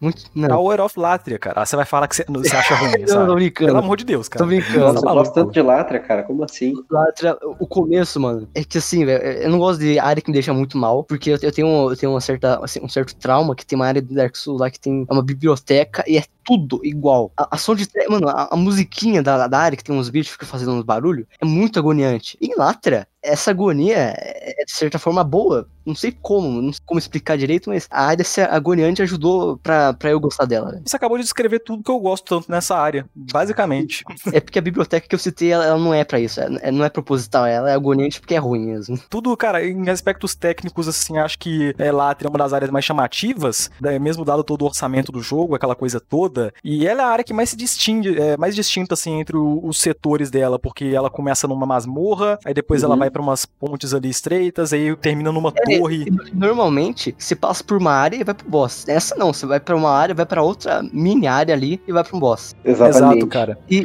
cara, e na Torre de Latria, nessas masmorras, ela lembra muito também o, as catacumbas de Iritil, né, Pedro? Ah, é verdade. É, é Nossa. É igual, velho. Aquele Mano, calabouço, filha da puta, cara. Esse, esse podcast eu tô exagerando nas referências, mas é, é, muito igual, velho. O cara tá usando tanta referência a Dark Souls que quando for gravar o podcast Dark Souls, a gente não, não vai, ter, mais o que falar. É. Realmente. Não, mas é, é sério, sei lá, cara. Em Dark Souls 3, tem, tem aquelas bruxas que fica tirando sua vida, né? Te deixando meio cursed ali. E, e, e nessa área de Tower of Latria, tem os Brainsucker, que servem como se fossem essas bruxas. E, mano, é, é. é muito parecido as duas áreas. Eles não são Brainsuckers, mas eu chamo, eu chamo ele assim porque eles lembram aquele inimigo insuportável do Bloodborne. Lembra, lembra bastante. Esses aqui do Demon Souls conseguem ser tão insuportáveis quanto, cara. Meu Deus, eu odeio do fundo da minha alma, assim, esses inimigos, porque eles te agarram é hit kill, eles lançam uma magia em você é hit kill, sabe? Eu tava Exatamente. de mago e tava estressando com esses inimigos. Eles que, ficam... acho que nessa parte do jogo eles nem são tão irritantes, mas tem uma parte lá que. Não, e, e, o jogo é tão desgraçado que eles colocam esses inimigos em áreas estreitas que é para dificultar você na hora de desviar dessas magias é. de, hit kill. Isso me irrita bastante. Uhum. Mas eu gosto de toda essa parte das masmorras por causa do fator backtracking e repetição, né? Isso. Você precisa sim. pegar uma chave que tá numa tal área e depois ir pra outra é. área, des, des, des, é, destravar uma porta e as áreas são iguais. Sim, sim. A, a composição de Latria, eu, eu acho ela muito legal porque por conta disso que você citou, ela se distingue do restante do eu jogo. Eu acho que ela é a, a, eu acho que é a maior área pra explorar. Eu acho que essa arte story inteira, assim, de Tower of Latria, é, uhum. é, muito, é, é, muito grande, cara. Tem muita coisa pra fazer e tem, tem muita side quest também. E, cara, é, é muito grande essa porra. Tem, acho que é, não, camadas, eu, eu acho cinco que, camadas que, dos dois lados, acho. Uma das coisas que mais me chama atenção em, em termos da história de Latria ali é que é, era um reino que ficava ali ao sul de Bonetária e era regido todo por um governo, tipo, é, era matriarcal, né? A, a lore Latra é muito foda. É, É uma sociedade foda. matriarcal. Aí, aí, né, tem o nosso grande, um dos personagens do jogo, o Old Monk, né, que provavelmente tomou chifre, né, da rainha Eu- eu- de Latra. E, Eu acho essa história engraçada. E- e, Porque mano- Latria fala lá que Latria baniu ele do reino por razões que ele fez alguma coisa terrível, mas o que que, o que que foi feito ninguém sabe, basicamente. Ele foi banido. Ela colocou ele pra dormir no sofá, basicamente. São várias teorias aí, mas eu acho isso foda, porque depois que ele foi exilado aí de ele depois ele voltou, mano, e transformou aquilo no que a gente vê no jogo, que é o- as masmorras. Ma- Masmorras. Ele literalmente ap- aprisionou todo mundo, todos os moradores, velho. E ele matou a rainha e deixou uma boneca no lugar dela, velho. A, a Old Monk é muito foda. Eu li num lugar que ele matou a rainha e eu li em outro lugar que ele exilou ela também. Não- Mas enfim, o que acontece é que ele pegou toda a população, colocou em masmorra e além disso colocou eles como escravos e sugando alma ali pro Old One e aquela coisa toda. E o Old Monk, ele era controlado por um artefato místico ali que era o manto que ele usava, um manto amarelo que ficava sugando ali ao máximo dele, o- com é, o poder demoníaco e tudo mais. E ele, ele ficou assim, reinando Nossa, ali com esse manto. manto, é- esse manto em game é muito feio, velho. Exato. É, mano, parece um funil ali, um tornado, velho. A Fashion Souls que deu errado, né, cara? Exato. O Old Monk é porque é engraçado que ele tem lá o rei que usava o manto, só que ele ficou tanto tempo reinando aquele manto ali a ponto de que o corpo dele envelheceu muito ao ponto do, do manto procurar para um outro hospedeiro, né? E aí que ele toma aquela, toma aquela forma de, de funil bizarra que a gente vê na boss fight mais tarde. Só que isso é no final da área. Já que a gente falou da- das duas primeiras áreas da, da- do mapa, é, a gente pode falar da boss fight que vem depois, né? Que é a, a Fuzido, que é a. Porra, velho, aquela bruxa chata do caralho lá. É uma boss fight com uma gimmick meio E repetitiva, essa né? gimmick, mano, é por causa dela que existe a bruxa de Henry, que de porn, infelizmente. Ai, é verdade, cara. E, mano, e, e esse boss fight, é- ela é meio, tipo, ela é meio da hora, até é um negócio que, quando você mata ela, você não mata ela de verdade, você tem que, ainda tem a fumaça lá, ainda tem a, tipo, aquela névoa lá da, da porta, do, do, do portão, no caso. Aí você Uhum. sai de lá e, e, e você você entra de novo, você tem que fazer a fight de novo, que porra é essa? Parecia que era bug do jogo. Mas não, tem um maluco lá em cima, que você você tem que voltar pra, pras masmorras, não, pera, você tem que ir pra uma torre lá, na real, ma- e matar esse maluco, porque ele tá te prendendo lá junto com a bruxa. Acho da hora. Ele fica regenerando a bruxa ali, caso você não mate ela antes. Eu matei ela, eu matei o cara da primeira, então não tive esse Eu- problema, Nossa, não. eu, eu fiz a boss fight três vezes. Acho que quatro matei ele depois. Aí. E depois disso, mano. E depois disso você vai lá pro altar. E assim como acontece em Dark Souls 1, Dark Souls 3, aparecem umas gárgulas e te levam pra cima, né? Normal, padrão. É, o que o que eu acho engraçado, cara, é que a From Software ela tem esse histórico de ficar pegando coisa ruim dos jogos anteriores dela e repetir depois. É uma coisa que eu não, que eu não entendo. Às vezes, Sei lá, será que as pessoas em geral acham isso ruim ou a gente que fica implicando demais? Porque não é possível. Ah, Tem que acho velho. que é ruim, mas já virou um- um- uma coisa tão emblemática que eles não podem mais tirar, entendeu? É, Agora eu vai acho, fazer acho parte. que ficaria estranho. Imagina um Elden Ring sem um Phalanx Light, velho. É porque isso, isso são gimmicks ruins, tá ligado? As pessoas não, não gostam disso. Os caras seguem repetindo essa coisa. tempo Ah, não, mas eu, eu, eu, no final eu acho muito legal, porque aí a gente tem coisa pra reclamar agora. Exato, e, é, ao mesmo tempo é divertido a gente pegar essas coisas toscas do jogo. Cara, imagino o jogo, o jogo da From perfeito, cara. Não existe. Os jogo- jogos são maravilhosos, mas perfeitos, assim. Sem defeito não tem. É, então, quando, as gárgulas te levam lá, você chega na.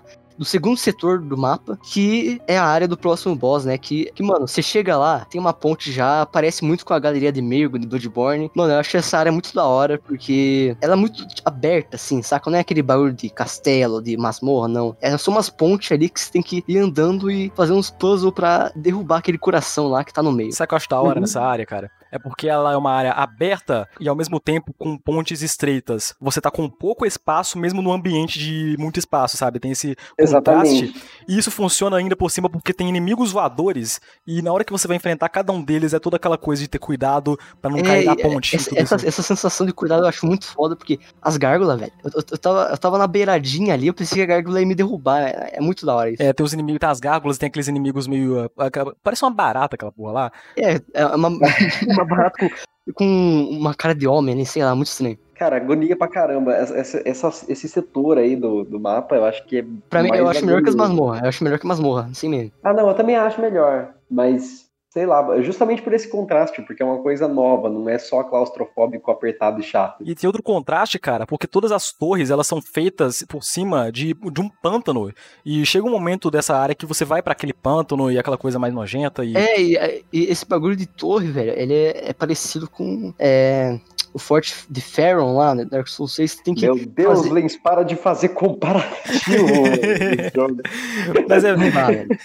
Mas ainda é válido. Não dá, mas é, é, que assim, lá você tem que acender as três chamas e vai apagar dos, das torres. Aí tem três torres, tem que ir lá um por um, mas nesse caso é chato. Em Demon Souls não. Uhum. Em Demon Souls é da hora, você tem que ir nas torres. Aí quando você vai na primeira torre, você liberta a corrente da, do coração lá, do bagulho. E depois você tem que ir lá embaixo e você, você tem que ir pra outra torre. E, e cara, é, essa progressão assim da área eu acho muito foda. Tem que fazer todo um puzzle só pra chegar no boss. E eu acho estranho como é que esse jogo ele teve um orçamento relativamente baixo. E você nota isso porque ele tem gráficos que já eram um pouco defasados até mesmo pra época que ele lançou, mas ao mesmo uhum. tempo eu acho essa área visualmente chamativa, se for parar pra dar uma olhada. Eu acho, é, eu acho que eu acho que Thor, acho que o, mapa assim, em si é, é, o melhor em questão de arte, assim. Eu acho muito as cores, é, eu acho muito foda as cores. o uso de cores e todo o design uhum. das áreas assim, eu acho que é um dos que mais me chama a atenção. É, na, na masmorra tem toda aquela escuridão lá e aqueles aquelas tochas e, e quando você chega no, no segundo setor, aquele bagulho vermelho com aquele panto lá embaixo. Exato. É, eu acho bem da hora. Depois você passa por tudo isso, pelos puzzles que eu falei, você chega no, no boss da área, que é o Monitor.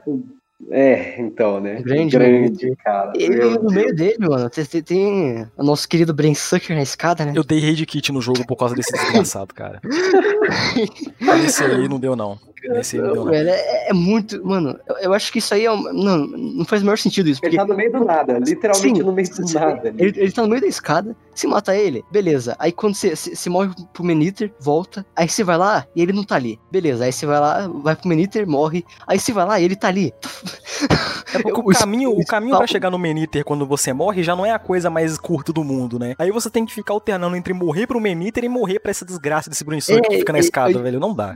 O, spawn dele é meio estranho, velho. Eu não sei. É, sei lá porque ele estaria, mas a boss fight em si é, eu acho muito boa. Uma das melhores do jogo mesmo. Meniter foda. É uma das melhores do jogo. Eu acho legal porque ela combina uma das coisas que eu mais gosto em todo essa, esse setor do jogo no geral. Que é aquela coisa, a ponte estreita, inimigo voador, você tem que. E ele é agressivo, ele é bastante agressivo e você tem que tomar cuidado para não cair ou qualquer coisa do tipo. E você acha que acabou? Tem outro. Dois Meniters para você enfrentar. Eu acho é. tudo isso na, nessa boss fight muito legal. Eu, eu, eu ia fazer um comparativo, mas, mas foda-se. Não, faça, faça um comparativo porque eu acho que esse é válido, você falar. É, e, e, o Meniter é, é, é, o grande avô, é o grande pai das gárgulas Dark Souls 1. A diferença é que eu, eu acho o Meniter bom, as gárgulas não gosto, não. As gárgulas não são nem de longe tão memoráveis quanto, né? As gárgulas é, estão ali, basicamente. Eu acho que, é, eu acho que o setup assim, do boss fight do é, a música e tal, eu acho bem melhor. Visualmente falando também, o, todo o cenário uhum. ali é bem legal. Fora isso, é outra boss fight que você tem um jeito ali de estragar ela se você quiser, só que ela, ele não é tão prático assim. Que é, é que assim, é, é, bem bizarro, porque você vai chegar na área do Meniter e tem aquela névoa lá de qualquer boss. Tem uma névoa que fica ali na entrada pro boss, né? Você pode pegar um arco e flecha e ficar atirando no meio dessa névoa até você matar o primeiro Meniter e quando você entra só tem que matar o segundo, basicamente. Por algum motivo a flecha passa pela névoa. É uma coisa que eu não Incrível. fiz, que eu não, não consegui mesmo. Ah, véio, a gente já tá, já tá dupado, pra que glitchar mais ainda, velho? É, é porque, né? Talvez, só talvez eu tenha caído da, da ponte ali algumas vezes, passando um pouco de raiva com disso, mas é, tem, tem esse método aí, e. E depois, velho, assim como na última área, né, é, você vai pro próximo boss direto. Tipo, você não precisa passar por outra área, é só uma escadinha ali. Na real, até precisa, porque essa escada, que depois do Meniter, ela é muito chata, velho. Tem Brain Sucker, tem aqueles bichos lá, velho, é muito chato. Outro Brain Sucker, cara, vou te falar. Que... É, tem dois Brain... Mano, tem dois Brain Sucker na mesma escada, velho. E, e, o pior de tudo é que o hitbox da escada é horrível. É, é a mesma merda lá que eu falei. Se você vai dar um hit, e bate no teto, velho. E aí você chega e, pra melhorar a situação, o boss é ruim. Calma lá, olha. Esse boss é uma coisa meio complicada da, da, da gente falar. Porque o ele boss é, ruim. é um... Ele é ruim, ele, mas. Ele é ruim. Ele é ruim, mas tem um, mas tem um porém aí. Mas tem um porém aí, porque nenhum de nós experimentou no jogo, que é uma coisa que a graça desse boss na época, cara, era o elemento online que vinha é, junto com ele. E, e você tinha que entrar num Covenant, acho, e você podia virar o boss, velho. Isso era muito foda. Então, é um boss que a gente enfrentando hoje em dia, ele é fraco, basicamente, ele é tosco, é um bom o é um design é ruim, a musiquinha acho legal até, mas a é área... um funil ambulante. Mano, a arena, velho, tem uma arte tão linda, velho, Aquela, aqueles tronos lá, nossa...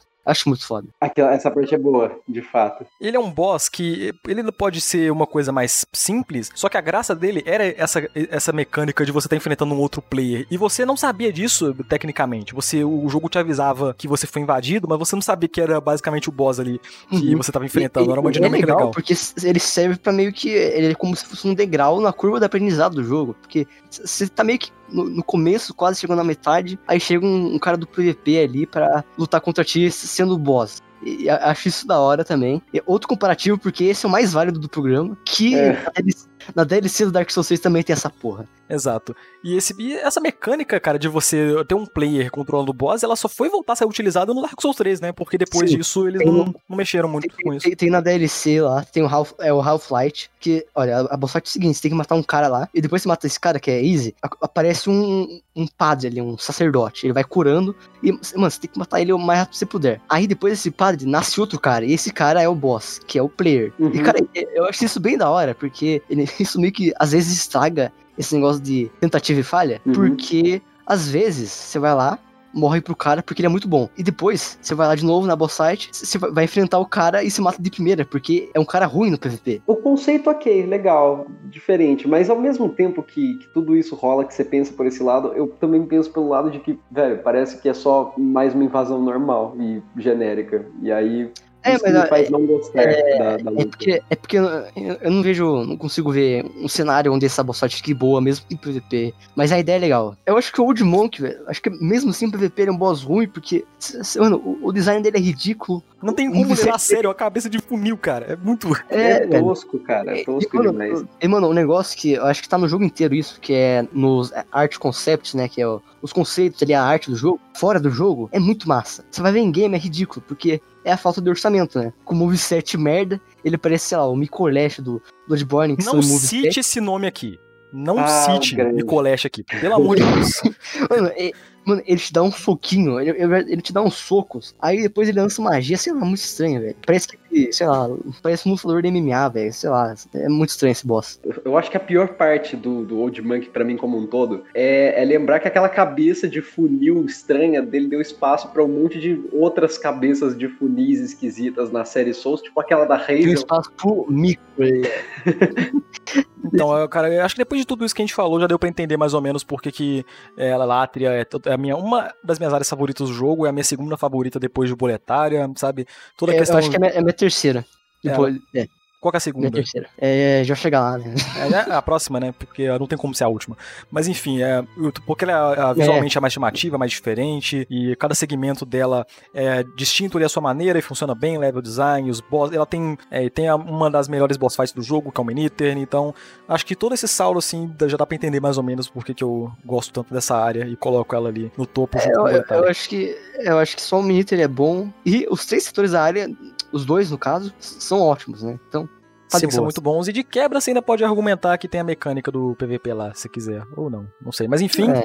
Depois disso, depois dessas três áreas que a gente falou, a gente chega numa área que é a Shine of Storms, que é uma área... Que é a minha segunda favorita do jogo, velho. É muito foda. Sua Essa área eu, eu acho muito boa também. Eu acho ela muito consistente. Eu acho ela consistente e eu acho que é, ela serviu para mim como uma forma de libertação, porque o jogo inteiro é claustrofóbico e a área é toda aberta, velho. E é por isso que, é por isso que é minha segunda favorita, cara. Eu acho esse negócio de, caralho, é tudo aberto, tem uns, umas ruínas ali, mas se tá sempre num lugar aberto, tirando no, na segunda parte de que, apesar de ser fechada, ela é curta até, então foda-se, mas eu acho, eu acho, acho da hora. Você percebe que essa é a área que mais chega próximo de Shadow of the Colossus de todo o jogo? Sim, porque a paleta de cor dela é cinza, é cores neutras. Eu acho lindo. Eu, eu, acho que a paleta ali é uma das mais legais. É, é, tipo, aquela outra vermelha que a gente tava comentando é muito, sim, é muito sim, bonita a, também. É, Tower of Laughter tem aquele, aquelas cores meio, meio quentes ali pra, pra dar a sensação de meio que agonia e tal. E não, Shine of Storms é, é tudo cor neutra, cara. É branco, cinza e preto. É muito, é, é bastante sépia, né? É, eu acho bem bonito. Aquela coisa de você ter as ruínas espalhadas ali por uma, por uma montanha, uma sensação de, de vazio é, e toda aquela vibe. É, mas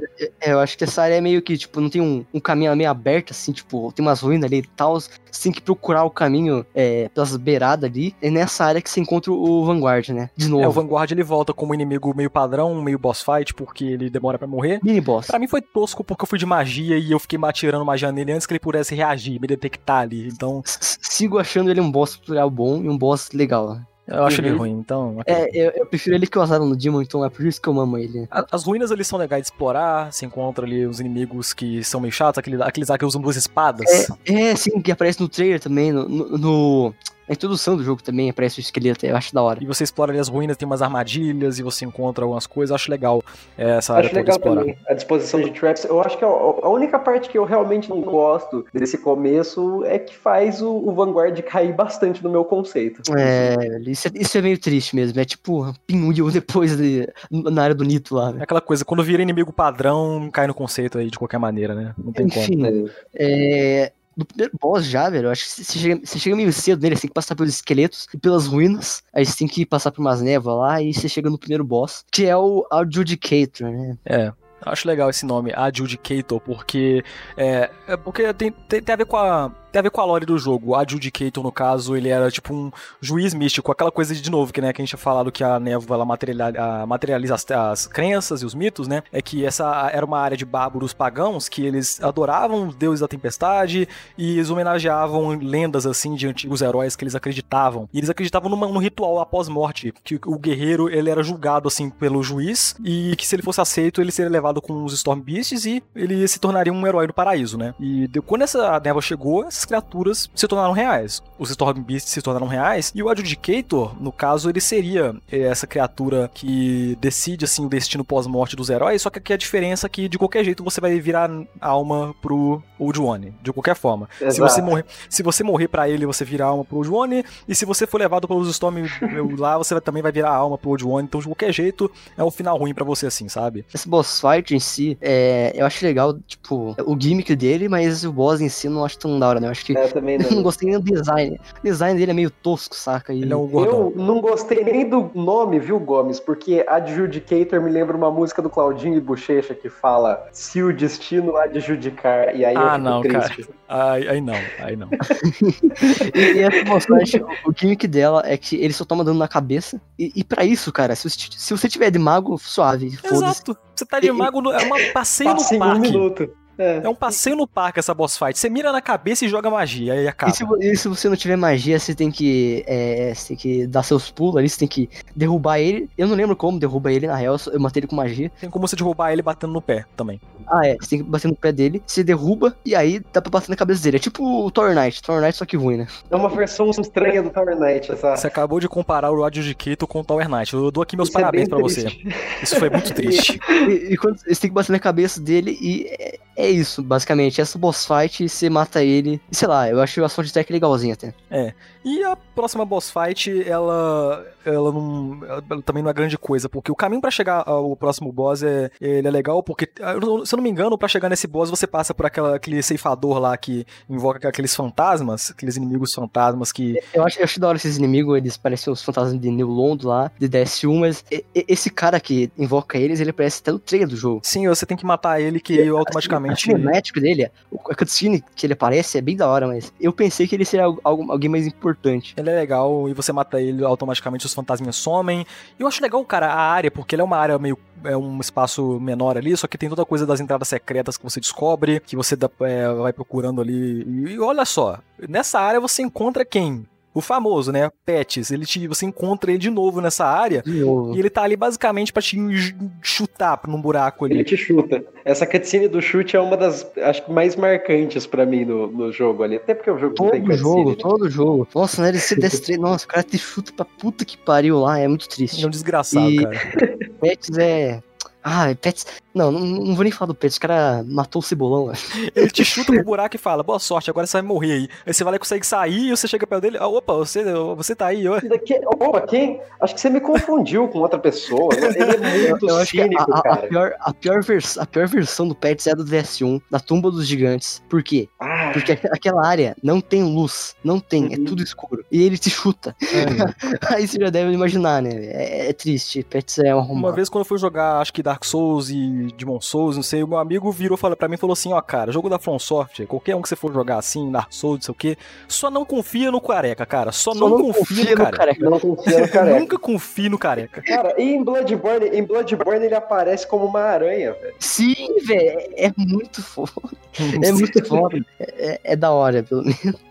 Mas E, é. enfim, essa área, mano, depois você mata o, o maluco, o cara que invoca lá, você passa por uns esqueletos de novo. Quer dizer, você você tem que fazer um bagulho lá, assim, que é apertar um botão, você tem que pisar no botão e vai abrir um, um portão, assim. Esse portão vai dar pra um lugar, é, vai ter, dar pra umas beiradas que tem um monte de esqueleto. Eles são fortes pra caralho, são bem chatos. E se mata todos eles, passa por eles, e você chega no grande Old Hero, né? E uma outra boss fight que eu não acho tão legal assim. Acho que. Eu, eu acho, eu, eu acho massa. Ela parece o. Ele, ele é gigante, assim, ele, é cego, a, a música combina muito com ele. E eu acho eu gosto do moveset dele que parece o, o Yorm Dark Souls 3. É, eu acho esse bagulho de, dele ser É, gigante parece. da hora. Parece mesmo, verdade. Eu acho que essa é a primeira boss fight que eu vejo e eu falo, cara, essa é mais ou menos. Todas as outras que a gente falou até então, pra mim, ou era 8 ou 80, ou ela é bem ruim, Ah, ou ela é bem eu, eu, foda. eu, eu acho ela boazinha só, mas. É, eu Uhum. também acho ela mais ou menos. Ela também eu acho ela mais ou menos porque é- ela é competente, mas umas coisas assim que não contribuem muito. Eu acho uma coisa legal que de comentar, porque Eu, eu acho que é- eu acho ela divertida, eu acho ela boa, mas ela é esquecível, né?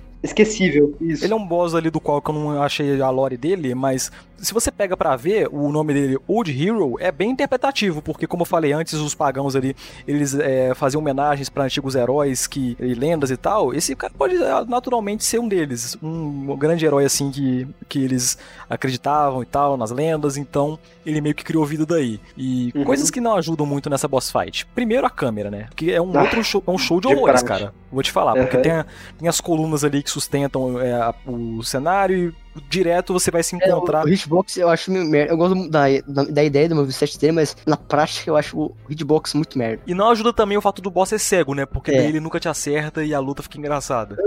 Ah, é, velho, É verdade. Mano, essa boss fight é, é realmente eu acho esquecível. Só que depois vem uma que eu acho realmente boa. Legit. Legit. Eu, eu não gosto. Eu também não gosto skip pro boss fight. Porque é, assim, quando você passa do Old Hero, é, é igual todas as áreas, né? Você passa de um setor, você vai pro boss direto. A maioria das áreas, pelo menos. Exato. Uhum. E, cara, c- você vai pra um, um lugar, assim, cheio de ru- ruína, igual o começo da área, aberto. Então, o céu é cinza e tal. Você vê as ruínas ali e aparece um monte de raia voadora, assim, uns, que são os chamados Storm Beasts aí. E o Gomes que manja da lore aí.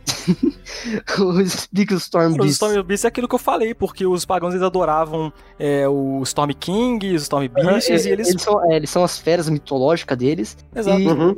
Eles têm um rei, que é o Storm King, que é o boss do. Que é esse boss que eu. Depois do Old Hero, no caso. E esse boss, cara, eu acho muito foda, porque eu joguei ele depois do Dark Souls 3. No Dark Souls 3, tem o Yorm. É uma boss que você não consegue matar ele, tipo, normal. Você, você dá muito pouco dano dele. E, e, pra matar ele, tem uma espada lá na puta que pariu da área, que, lá no final da área. Você pega essa espada e ela se chama Stormruler. Você usa ela pra matar o, o Yorm. Meio que um gimmick, assim. Sim, é, no, o Yorm, o Yorm ele- a espada aparece ali como uma referência direta, uma alusão direta Sim, mesmo. é, ele é uma referência direta. mesmo. E, e- só que eu prefiro ela no Storm King, porque no Yorm eu acharia melhor boss fight se fosse normal. Mas eu gosto da referência, eu acho. É, é- é boa do jeito que é. E, mano, é, o, o Storm King eu acho que faz muito mais sentido, porque ele é voador. E como eu falei, se você não, se você não tiver de mago, se você não tiver nenhum feitiço, nenhum, nenhum arco e flash, se, se você só for corpo a corpo, você não consegue matar ele. O que, você faz? Você vai lá no, no final da área, tem o Stormruler. Que, mano, eu, eu acho essa arma muito foda. É uma das minhas favoritas da série Souls que tem em, em Demon Souls e Dark Souls 3, né? E você pega ele, é, a arma, e, mano, mete a porrada no boss ali, dá dano em área, dá dano em distância, você mata os bichos também. Acho bem da hora o boss fight. É, agora eu fui de mago, né? Daquele jeito. Quebrou o boss É, é você mira a magia, é isso aí, meu camarada. Acabou a boss fight, basicamente. O Gomes quebrou o boss, velho. Pelo amor de Deus, velho. Eu gosto da, da, da apresentação do boss. O que mais me chama a atenção é que, mais uma vez, ele, ele referencia bastante Shadow of the Colossus, né? Aham, ele parece o, o Avion lá do o quinto Colossus. Esse é o momento É, mais, parece esse é o o momento mais Shadow of the Colossus do jogo, porque além da área remeter bastante, tem o boss que também te faz lembrar de Shadow of the Colossus, tudo ali lembra. E, mano, eu acho que o problema dessa boss fight, que eu acho que é a minha única reclamação mesmo, é, é o começo dela, que eu acho é, tem muito Storm Beast, eu acho que é até exagerado, cara, tem muito. É, fica Sim. chato, A fica câmera chato. também. Sim, é, é também é câmera, meu Deus, é, é triste. E depois você mata a maioria, ou todos mesmo, você tem que ir lá focar no Storm King, que ele lança umas habilidades. Eu acho o moveset dele legal, porque não tem como ele te bater assim diretamente, porque ele é voador. É, Uhum. Ele fica lançando umas magias e você tem que usar o Storm Ruler pra bater nele. Eu acho isso bem da hora e funciona muito melhor nessa boss fight do que na boss fight contra o Yorm do Dark Souls 3. E eu, eu Uhum. gosto bastante. Ao contrário do Old Hero, que é mais um guilty pleasure meu, eu, o Storm King eu re- acho realmente bom. Ou você pode ir de mago. E re- já remove tudo isso aí que você disse. Gomes, vai, vai se fuder, cara, que você quebrou o boss fight. Eu, cara, acho que mesmo se eu não tivesse quebrado a boss fight, eu já não ia achar ela muito mais assim do que, do que eu acho agora. Eu Acho que. Eu também, eu não acho ela excepcional. Eu acho que a parte dessa, dela fazer Ah, salas do Shadow of the Colossus é legal, a parte da direção de arte no no começo, quando você é apresentado ao Ah, chefe. eu, a paleta de cores. é, é, é top 7 do jogo, é, confia. Essa área no geral, assim, qual é o saldo dela? Porque eu gosto bastante de todo o clima dela, assim, mas ah, não tem muito nada demais, assim, boss fights e as áreas, elas também não. É, mano, é, eu acho o Storm King tão bom quanto, sei lá, Menito de Flame Lurker, vocês podem me esse xingar tá de aí, meme mas... com a minha cara. Esse, esse- esse já ultrapassou os Ah, limites. isso é de meme mesmo. Não, é, não, é, eu adoro Storm King, desculpa, eu sou Storm King Fag, mas eu, go- eu gosto dos três boss, na real, só que o ódio de Kater é realmente boss tosco, assim, ou de Hero é ok, o Storm King é bom, mas realmente, em boss ela não tem nada demais, assim, nada excepcional, como o Pedro falou, mas acho que a área em si, eu acho ela excelente, velho, acho que, cara, sendo honesto, é a terceira melhor, mas é a minha segunda Eu favorita. Acho que eu colocaria ela como a terceira melhor. Eu acho que no saldo geral, assim, é a terceira área, terceira melhor área do jogo. É, acho que Boletário do Thor Flash é melhor mesmo, mas eu prefiro ela por causa dessa sensação de é, libertação, porque você tá sempre numa área, tipo, pelo menos eu. É, eu, não, eu não fiquei alter- alternando, e aí eu fiz todas e, pô, tava sempre claustrofóbico, saca? É tudo muito apertado. aí você chega nessa área toda aberta, é, é bem da E agora, e, e tudo em contrapartida, tudo isso que você disse, né? Dessa área ser uma é, libertação, coisa mais aberta, mais ar livre e tudo. A próxima área é o extremo oposto de basicamente tudo isso que você disse, porque é, é a área que as pessoas em geral. Os pântanos. É, os pântanos. Essa área as pessoas em geral têm como a pior do jogo, mas eu não concordo. Eu acho que é, que é pra mim também a pior. Mano, é, é o Feron Keep com Blightstone 1.0, velho. É, é triste. Então, cara, mas eu não consigo achar ela pior do jogo porque acho que os túneis me encheram mais o saco, sabe? Eu, eu, eu acho, eu acho o Pântano. Acho que em questão de level design, é, os túneis é melhor. Mas acho que em área, eu acho que o, o Valley of Defilement é melhor por causa das boss fights, que tem uma em específico Então, que salva Então, tudo. cara, isso, isso é que é complicado, porque os meus critérios avaliando o Valley of the Filament, eles, eles são diferentes das outras áreas em vários aspectos, ao ponto de eu preferir ele até mais dos que os túneis, né? Eu acho os Uhum. inimigos bem merda. E eu acho que o level design no começo é bom. Aí se você chega no, no primeiro boss, eu acho que Cara, uma é- merda. essa que é a questão, É porque a área em si, ela não é muito boa, assim, de você jogar, mas eu gosto, de, eu gosto da ambientação dela, de todo o ambiente. Esse lugar era toda uma coisa meio eugênica, né, do sentido de que os negligenciados eram mandados pra lá, os doentes, os deformados, até feto de bebê, é, sabe, sabe 300, aquela coisa meio de eugenia, assim, de você jogar o que não presta ali. É. E essas pessoas viviam ali, Totalmente. cara, num ambiente de sujo, pantanoso, cheio de pragas, basicamente. E você olha pra aquilo, cara, toda a experiência de você passar por esse vale é de nojo, sim, sabe? Eu acho que a área mais que. que a ambientação ela mais te, te convence, assim, nesse aspecto.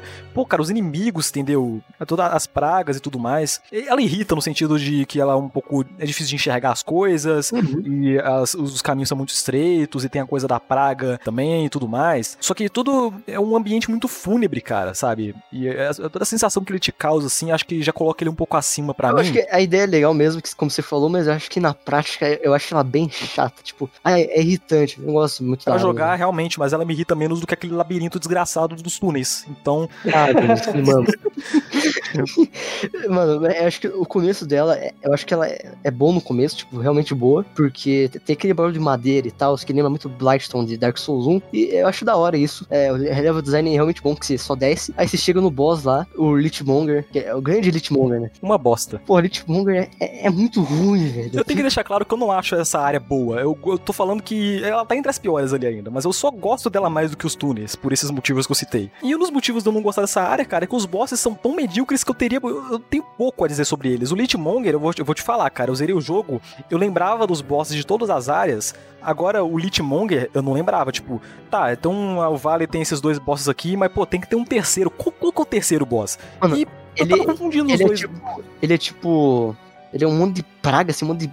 Sei lá, ele é muito estranho. Ele é um demônio puro, né? Ele não era humano antes. Ele, era, ele é um é um demônio feito pela própria The Fog, eu acho. Uhum. É um bicho nojento uma batalha nem um pouco memorável, sabe? Nem pouco. Totalmente esquecível, medíocre. E o, o Dirty Colossus, que é o segundo boss, é quase tão esquecível quanto. É muito Eu acho que o, o Lichmon, velho, ele parece um inimigo comum, velho. Não faz sentido. E- e o Dirt Colossus é a mesma merda, só que eu acho melhorzinho. Depois do Litmonger, que a área vira um pântano de verdade. Porque antes era só madeira e você nunca passava pelo pântano. Aí depois você desce, que é, é um pântano e é meio que o, o Fair Keep de Dark Souls 3, que tipo, é um pântano. Aí tem vários, vários lugarzinhos ali, como se fosse é, um, um checkpoint, assim, uma, uma área de salvação ali, porque você não pega a, você não pega poison com esses lugares, tá? Saca? E eu acho isso da hora até, mas na prática é. Essa área do é. pântano eu acho ela ok no sentido de que ela, ela, enche o saco, você fica mais lento, você fica envenenado o tempo inteiro. Mas pelo menos ela você pode ir em linha reta. A outra, primeiro, você tem que ficar passando pelos caminhos de, de madeira lá que, né? Ah, mas eu acho, eu acho os caminhos de madeira mais da hora, porque eu, eu acho os inimigos lá bem massa. E, e, nessa área não, os inimigos, eles spamam inimigos, eles são ruins. Sim. Os caminhos da madeira é da hora jogar, velho. Pô. Cara, eu, eu não sei, eu acho que para mim assim assim, o, o Valley of Defilement como um todo, é, o que me irrita não é a execução da, da, da, do level design ali, a progressão do mapa, não é nada disso. Acho que o, a parte chata são os chefes mesmo, que, nossa, cara, 0% memoráveis, como o Gomes colocou. Acho que são os dois mais fracos, assim, do jogo todo. Esses são. Uhum. E, mano, eu acho que depois que você. É, depois que você derrota o Litmon, você vai pano, como, como eu falei. Depois do Dirt Colossus, eu, eu não me lembro, acho que você vai numa linha reta, você chega no terceiro boss, né? É, o, é o Dirt Colossus, que é outro boss tão memorável quanto o Litmon. Sim, né? ah, lembrei, lembrei. É, sim, o Dirt Colossus, é, ele é realmente ruim, a soundtrack é ruim, é, é tudo ruim. É, é, não, não, não, mentira, a soundtrack é boa, a do Litmon que é ruim. Eu nem lembro. Basicamente, eu nem lembro. Eu achei ela bonitinha. okay. Mas o, o boss em si é uma merda. Ele só não é pior que o Litmonger por pouco. É, e tem o final dessa área, que é o, o terceiro boss fight, que para mim é o que sobe um pouco toda essa área no conceito, assim, no geral. É, e, e para mim, é a minha, eu acho a minha segunda boss fight favorita do jogo. Maiden Astrea, é assim que pronuncia mesmo? Maiden Astrea. Uh -huh, Maiden, é, uh -huh. é, Astrea. Acho, acho, que o nome é finlandês, alguma coisa assim. E é, é, de longe uma das histórias mais tristes e uma das boss fights Sim. mais tristes do jogo. E é uma boss fight diferente, mano. Tipo, você entra na área, começa a tocar uma música muito foda. É, pra mim é a melhor do jogo. É muito Ah, eu gosto muito também. Putz, sim. É, é, é, é, aquele piano digital com aqueles, aquelas, nossa, aquelas notas é muito foda. É melhor do jogo, sim. E, cara, eu acho legal, assim, toda, todo o background, assim, da, da história da Maiden Astrea e é toda... E que, como que isso combina com a área do Vale, né? Ela nasceu, acho que numa família nobre da igreja, junto com um amigo dela, que é o Carl Vinland, que uhum, ele era um guerreiro que também... Ele também era nobre, né? Ele também nasceu de uma família nobre e, cara, eles eram inseparáveis, amigos de infância, e até sugere, até fica sugerido aí que eles poderiam ser até mais do que amigos aí.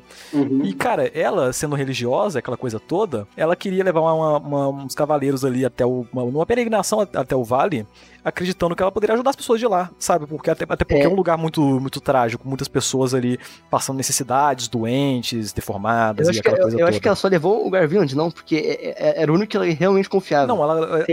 É, sim, tem esse detalhe, mas acho que ela, ela levou uma galera também junto, porque sim, é perigoso esse fogo. É, é, aí ela fez isso e, cara, depois aconteceu um bagulho aí, né? É, aconteceu um bagulho chamado névoa. Eu acho é, interessante comentar que a Maiden, ela era uma pessoa religiosa, só que ela começou a questionar a fé dela quando ela olhou é, pra, isso pra é muito aquela... O jogo inteiro fala muito sobre religião por causa, por conta daqueles dos deuses se mata, materializarem por conta da, da Deep Fog e tal. Tipo, a primeira frase do jogo, ela usa a Bíblia, tá ligado? Aquele esse bagulho de é, de tipo, de ter um demônio assim que Deus criou. É que primeiro foi o primeiro homem foi criado. Tipo, a primeira frase do jogo é uma uhum. alusão óbvia à Bíblia, né?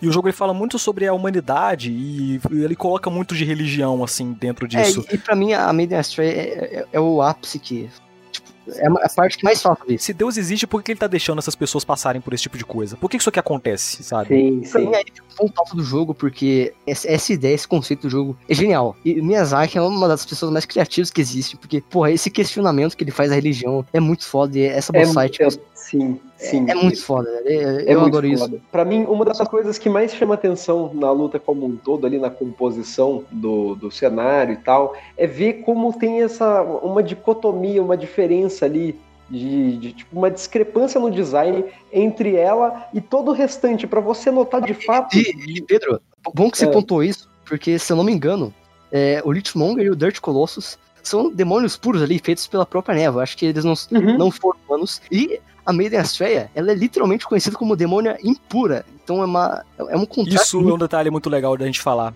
A história dela é muito boa nesse, nesse aspecto, porque a névoa chegou até onde ela estava e acabou. A, quem foi com ela lá acabou morrendo e ficou. Ela acabou se tornando ali um demônio. Só que ela, ela ela aceitou a influência da, da névoa sobre ela mesma e ela não teve alterações na É, é personalidade tipo- e, na, tipo e na e- aparência. É um negócio legal, porque assim como a Made in Black, ela tem Made no nome, que a Made in Black é a mesma merda dela. Aceitou e é isso. Sim, tem esse detalhe. E fora isso, ela aceitou a influência da névoa porque ela queria continuar ajudando as pessoas de lá usando o poder dela.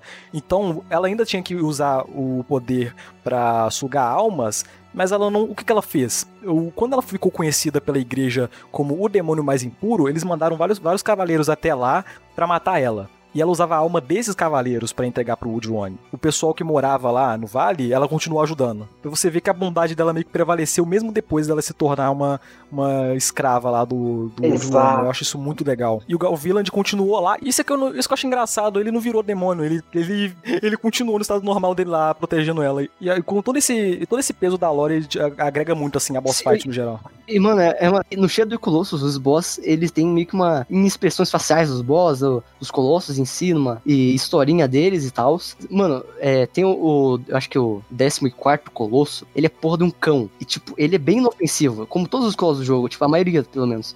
Eles, tipo, não fazem nada pra ti, você que tá indo a- atrás deles. E, e- e são boss fights, cara, que tem peso, assim, em questão de sentimentos. E essa é, é uma delas, a Maiden Astrea. Você, você fica triste depois de matar o boss. É uma bo- a primeira boss fight do jogo que você começa a questionar suas próprias ações. E eu acho É, legal comentar. Mano, eu fiquei muito triste nessa boss fight, até lacrimejei aqui. eu acho legal comentar que essa boss fight, como boss fight, ela é totalmente diferente de qualquer outra, porque É, ela e- não é. Ela não, não, não é um boss. Você A gente, a basicamente. gente não tem que. A gente não pode usar critérios normais pra boss fight, mas, de qualquer forma, eu acho a luta contra o Gar Villain de boa. Tipo, se ele não fosse um boss, seria da hora. O feeling dela é todo diferente porque você tá enfrentando basicamente um NPC. E mesmo não sabendo a lore, cara, quando você enfrenta o Gal lá e ele morre na sua frente, antes de morrer ele fala: Me perdoa, eu falei com você, sabe? Se, fa Sim, se nossa, é- Maiden. Doeu na alma aqui. E, e- e também os diálogos dela ao longo da boss fight. Saia daqui, esse pântano não pertence, tipo, volte a esse mundo. É, volte pro seu mundo. Essas coisas que ela fala, velho. Pô, é, é muito triste. E depois das boss fight, cara, você é. Como você falou, você começa a repensar nas suas ações. E, mano, eu acho que a boss fight em si, a luta contra o Garvinland é boa. O que mais conta, além da lore, tipo, tirando- esquece lore e tudo. Eu acho que o que mais conta são de track mesmo. É, mas, cara, você, aí você fica. Aí você para pra pensar outra coisa. A Maiden Ezio é que era o demônio ali. Mas quem que tava certo ali naquela situação, tipo. Foi você que foi lá pra matar ela, basicamente, sabe? Você que foi lá Sim. pra pegar a alma dela. Então não seria você que, o, que seria o demônio da equação aí, se você parar pra pensar? Você ajuda. Exatamente. Isso que o o jogo te faz questionar o tempo todo, né? De- Demon Souls não é Souls-like, não, é, é Nietzsche-like, né? Essa parte de Nietzsche aí fica mais pro final do jogo. Vou tentar comentar isso mais pra frente aí, que é muito bom. Mas enfim, a, a, a boss fight, o que, que vocês acham dela, tipo, no geral, assim, no geral, foda-se, no geral, geral mesmo. Como o boss fight sem todo esse peso, ela seria ruim, sabe? A Sim, mas é, é, tipo, é que tem várias, tipo, em jogos da From, tem muita boss fight que é, elas só servem pra dar um peso na lore, e às vezes não funciona, tipo, vou citar aqui o, o cara que o Gomes gosta aqui, o Mikolesh, a lore dele é muito foda, Porra, Lenz, ó, velho. a boss fight em si é uma merda, velho. E a Maiden Astrea não, a Maiden Astrea funciona isso. Funciona. Sim, cara. E é bem irônico, porque, tipo, é o primeiro jogo da, de Souls-like da From, do Miyazaki, pelo menos. E, como, e, e funciona a ponto de eu colocar a Maiden como uma das minhas boss fights favoritas do jogo, no topo. Acho que é- ela é minha segunda favorita, porque não tem como substituir o Thor Knight. Desculpa. É, Eu acho muito foda. É, é- é muito foda mesmo.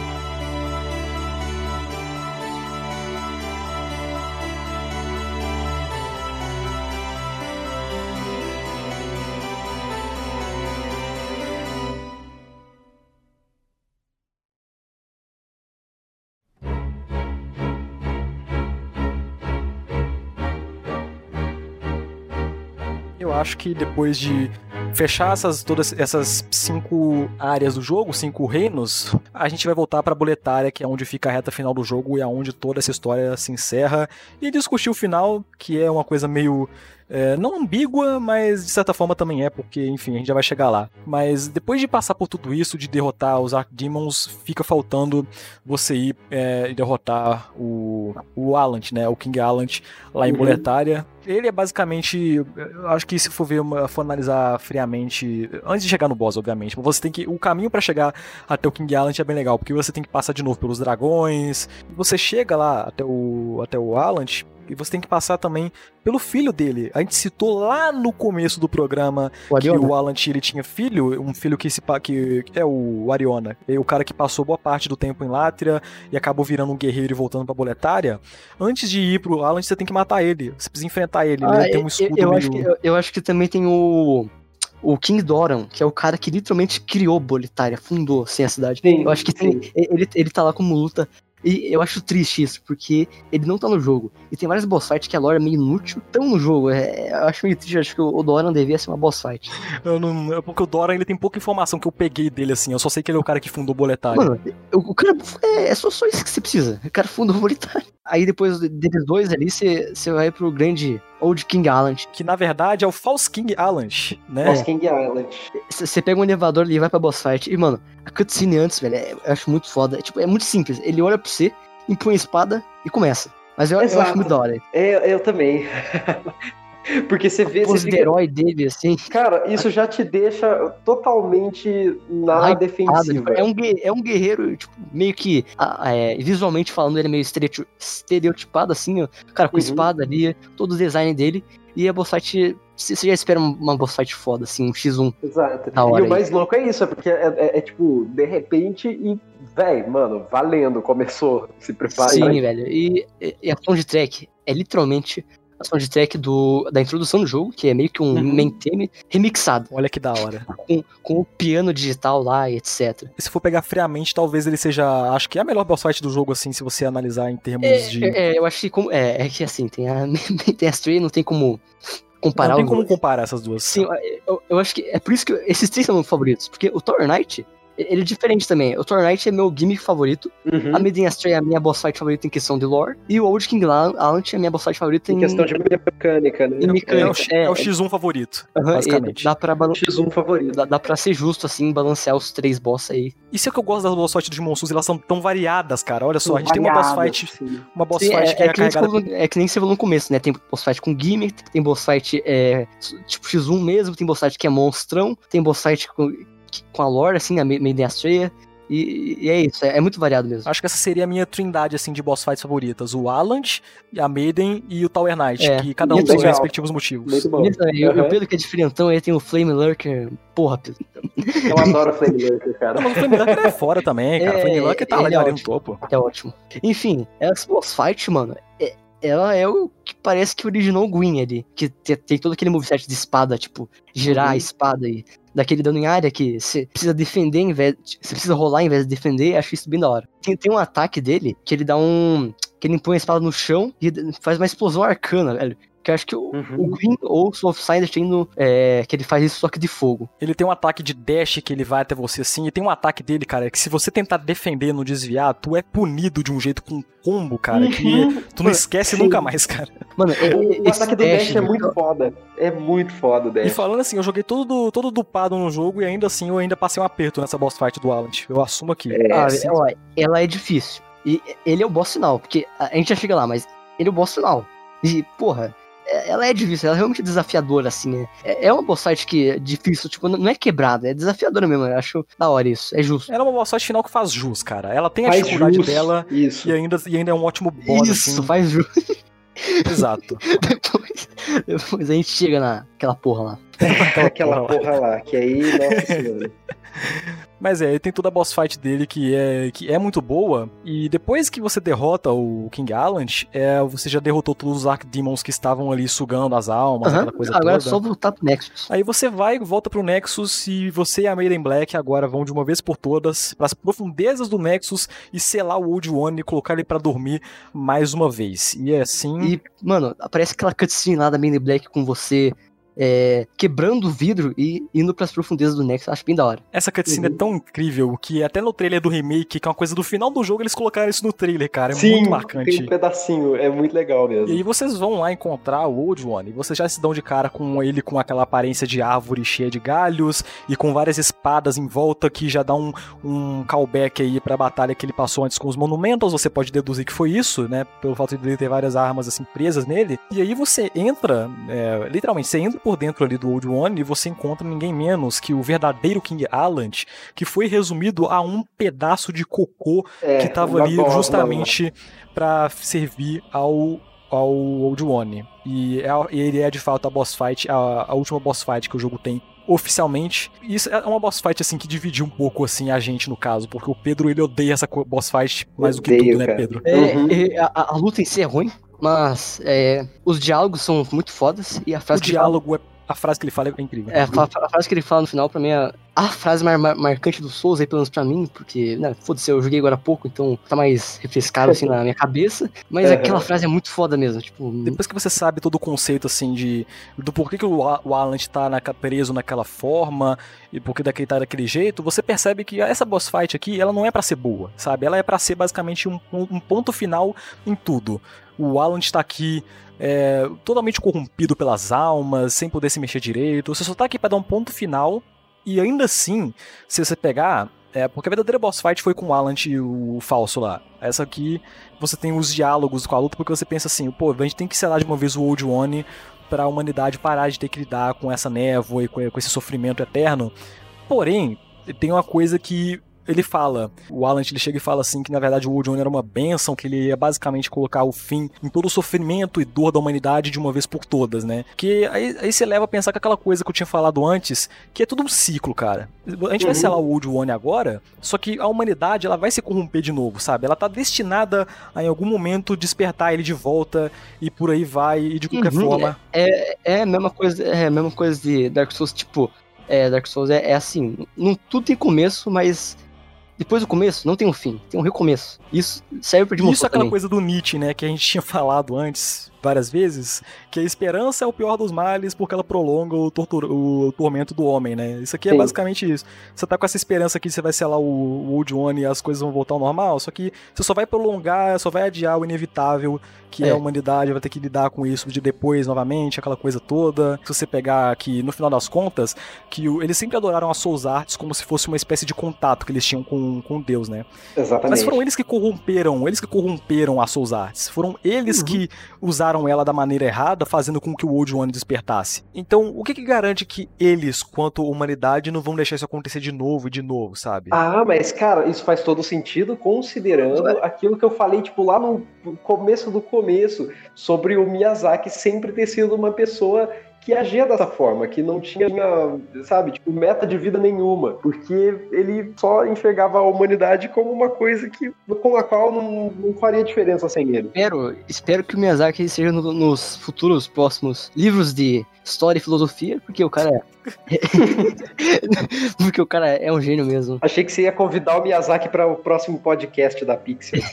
Vamos gravar, Pode- vamos, vamos pode ser chamar ele. também, pode ser também. E aí que a gente vai até o- a conclusão do jogo. A Maiden Black vai, ser, vai selar o Old One mais uma vez e você pode escolher entre deixar ela selar o Old One ou matar ela e assumir o lugar do Alan como servo ali. Aí esses finais aí, velho. Falem vocês primeiro, que eu, eu vou, vou demorar um pouco mais depois.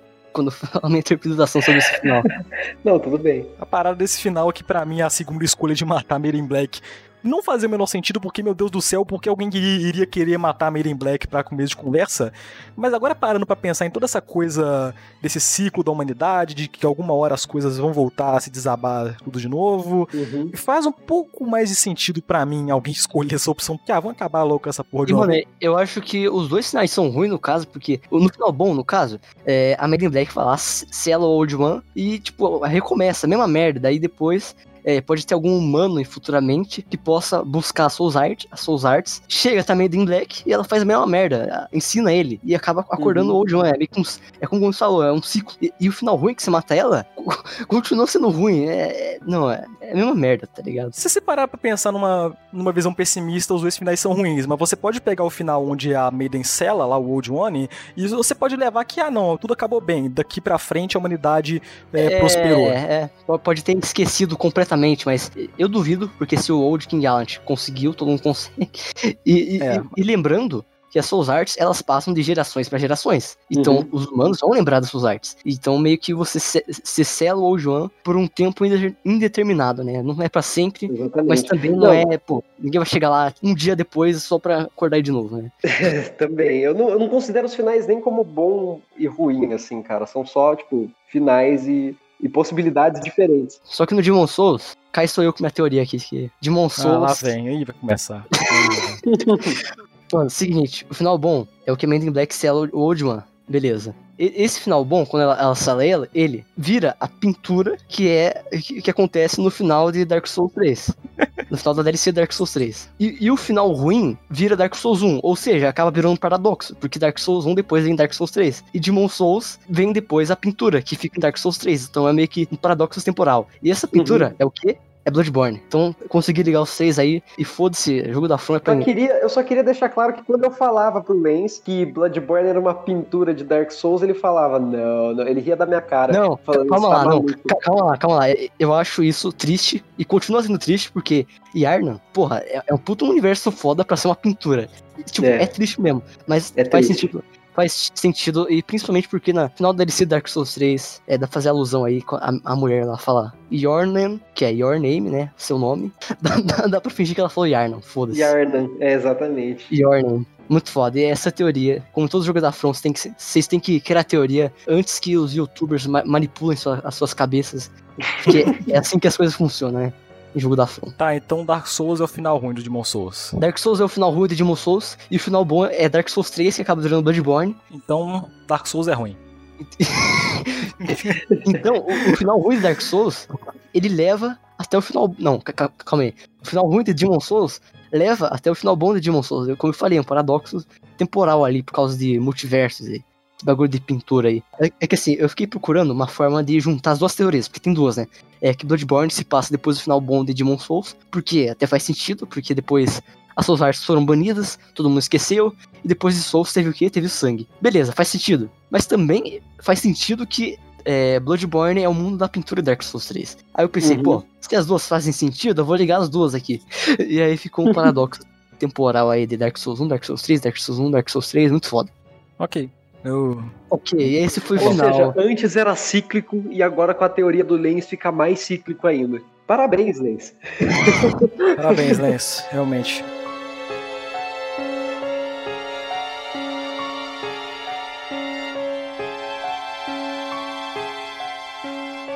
É, a gente não comentou do remake, cara. A gente ia falar, não esqueceu? Pô, Relaxa, falou- Gomes. Relaxa, você Não, mas a gente, a gente falou vagamente, Não, a gente assim. falou pouco. A gente falou pouco. eu eu- perdi- A gente falou Sabe o que, que eu posso. Eu, eu quero fazer um comentário sobre esse remake, que de fato, assim, é, é uma coisa que eu acho muito. Que eu, que eu gostei muito de ver no, no desenvolvimento que a Blue Point fez é, de toda a, a- a obra original, como eles se interpretaram. No jogo original, é, uma das coisas que tinham que. Que é diferente dos outros jogos do, da, da série Souls-like, era o sistema de overburden. E assim que anunciaram o remake, todo mundo já começou a, a pensar: nossa, será que eles vão botar isso de volta no jogo? Será que vão fazer igual era no original? Será que vão tirar? É o, ah, o E peso, eu- é o peso. O sistema de peso, exatamente, Ah, uma sim, coisa sim, sim, simples. sim, sim. Lembrei, lembrei. Mas que lembrei. não tem nos outros jogos Souls e todo mundo pensava se será que eles vão fazer tipo em Dark Souls e, e tirar isso? Será que eles vão Não, no Dark Souls 3 tem. em Dark Souls 3 não exatamente, né? Você não, consegue ele, ele tem, ele tem, ele, não, ele tem em equipamento, mas no inventário não tem. em equipe load só, mas não em, em peso que Sim, você ah, carrega. tá, ah, É. entendi. Aí eu acho que nenhum, só o de Souls Sim, tem. e eles mantiveram Blue Point e manteve até isso no remake. Ah, Olha velho, só, os caras. Eu acho que, eu acho que assim, o remake, ele tá, ele tá fiel em partes, porque não mudou muita coisa. Só Uhum. que eu acho que. Acho que uma coisa que é, é até bem estranho de falar, eu acho que a falta de orçamento que tinha no original fazia diferença pra atmosfera do jogo. Na real, não, na verdade, eu não concordo com isso, não. Porque o- a, a parada é que o remake, eu acho que ele tá muito fiel ao jogo original. E, e se você for- for comparar lado a lado, ao mesmo tempo que ele sai totalmente da proposta assim do original quando você para pra analisar friamente, porque Por quê? Sim. você pega, porque você pega assim, não, porque eu vou explicar por quê. Você tem o jogo original que eu comentei várias vezes que eu gosto de como o original pega uma coisa de fantasia e trata isso de uma maneira mais sóbria, uma coisa mais sobre a humanidade, assim, aquela coisa né? toda, não subversiva, uma coisa mais é, sóbria, mais pé no chão entre aspas. É, E ah, fora daquela coisa medieval que a gente já tá, já tá acostumado a ver, e, é sei eu lá. acho que Dark Souls, acho que Dark Souls viaja muito mais que Demon Souls. Demon Souls é mais pé no chão. Então, Uhum. Dark Souls já parte mais pra aquela coisa mais Senhor dos Anéis, que a gente já viu antes. Agora, o remake do Demon Souls, ele chuta absolutamente o balde nessa questão e ele já parte pra uma coisa mais épica e mais Dark Fantasy, muito, muito mais assim do que você vê no, no original. E é uma proposta, assim, distinta, sabe? Você vê isso no jogo e você vê isso no marketing do jogo. Ele quer ser Concordo. épico, ele quer ser Sim, é- grande. é- ele tá muito parecido com Dark Souls 3, velho. Sei lá, é porque é que Dark Souls 3 tem aquela, aquela sensação de eu- euforia, de boss fight, tipo, a imensidão, assim, dos. Tem, tem muito inimigo também, é, é muita coisa. Tipo, é exagerado, saca? E ela- é uma mudança tão discrepante pra um jogo que foi recriado assim, tão fielmente assim na maior parte, só que eu não sei se isso é uma mudança necessariamente ruim, porque eu também gostei do que eu vi assim do remake com essa Sim. outra vibe, sabe? Ele É, eu acho funciona. que o, o- o problema geral foi é, em relação ao design, tanto ao design de É. áudio, quanto ao, ao design é, 3D ali de modelagem também. Algumas coisas ficaram Mudaram o soundtrack. estranhas. Sim, Ele perdeu o minimalismo que era tão Sim, chamativo no original. olha, eu acho que, por mais que ele tenha perdido o minimalismo, tem áreas de Demon Souls original que não são minimalistas. São áreas, tipo, com cores fortes e com muitos detalhes. Tipo, por exemplo, é, Tower of Latria, tem também a, a arena do Old Monk, que é toda detalhada. E Até do Flame Lurker, cara. A do Flame Lurker, a arena do Flame Lurker no remake tá linda pra caralho. O, o problema é que tem áreas que realmente são minimalistas e no, no remake estragaram, deixaram tudo exagerado e Estragaram. e tudo detalhado, com um monte de coisa, de punhetação técnica, essas coisas aí. Só que eu nunca consigo resumir isso a uma coisa mais de orçamento, porque o minimalismo do jogo ele não tá É. só na questão técnica, questão gráfica, ele tá em todo o conceito do jogo. Tá, eu eu, isso, eu falei de meme, eu falei de meme, mas realmente tem, tem minimalismo ali e é- eu acho que a Blue Point não soube trabalhar muito bem, apesar de não estar a coisa mais. não tá a coisa mais escrota do mundo, mas realmente eu acho que o original é muito melhor nessa questão. É, Uhum. e lembrando que ninguém aqui jogou o remake, a gente só tá palpitando em cima do que a gente tá viu. chutando, que, é- que, que a gente viu, a gente bateu o olho ali, é, tá ruim. Então, isso é uma coisa que eu queria perguntar pra vocês, porque uma coisa que é, muita gente, eu já vi gente falando de hoje em dia, é do combate do Demon Souls original, né? Em questão do remake, é, você pode ter uma... é, A pergunta direta é basicamente, vocês acham que o jogo ele envelheceu a ponto de que Demon Souls, assim, como jogo, combate, assim, ele ainda é um bom jogo em 2020, no geral? Gomes, eu vou te falar um negócio. Dark Souls 1 é mais datado que Demon Souls. Eu também acho. Não tô- eu, não, eu não tô de meme, eu não tô de meme. Por quê? Porque Dark Souls 1, ele é lento. E, Dark, e Demon Souls, ele é. Mano, eu, eu falo, Demon Souls é muito mais rápido que Dark Souls 1. Não, mano. Dark Souls 2 tá mais datado que Demon É, Souls. velho. Demon Souls, pra mim, ele não datou quase nada, velho. Eu pensei que o combate ia ser aquela coisa, tipo, The Elder Scrolls de 1900 e pouco, saca? Aquela coisa. Eu prefiro o combate dele do que o Dark Souls, por quê? Porque o Dark Souls é lento, não gosto de combate lento, é, é preferência minha. E, e eu não, não datou, não, velho, não datou. Bom saber. Mas é isso, agora a gente vai acabar por aqui. Muito obrigado por ter ouvido até o final esse podcast, o primeiro programa aqui que a gente fez sobre jogo da From Software, né? O primeiro de muitos. E agora a gente se vê no podcast sobre Dark Souls. Opa, spoiler. A gente já fica aqui feliz por, pela fórmula Souls-like poder ser aplicada aí é. Há tantas temáticas diferentes. É isso aí. Valdo seja Miyazaki. É isso aí. O Valdo seja Miyazaki. Grande filósofo da, dos tempos modernos. Big, aí, né? Big, Miyazaki. Big M, né, velho? Big, Big M. Miyazaki. Né?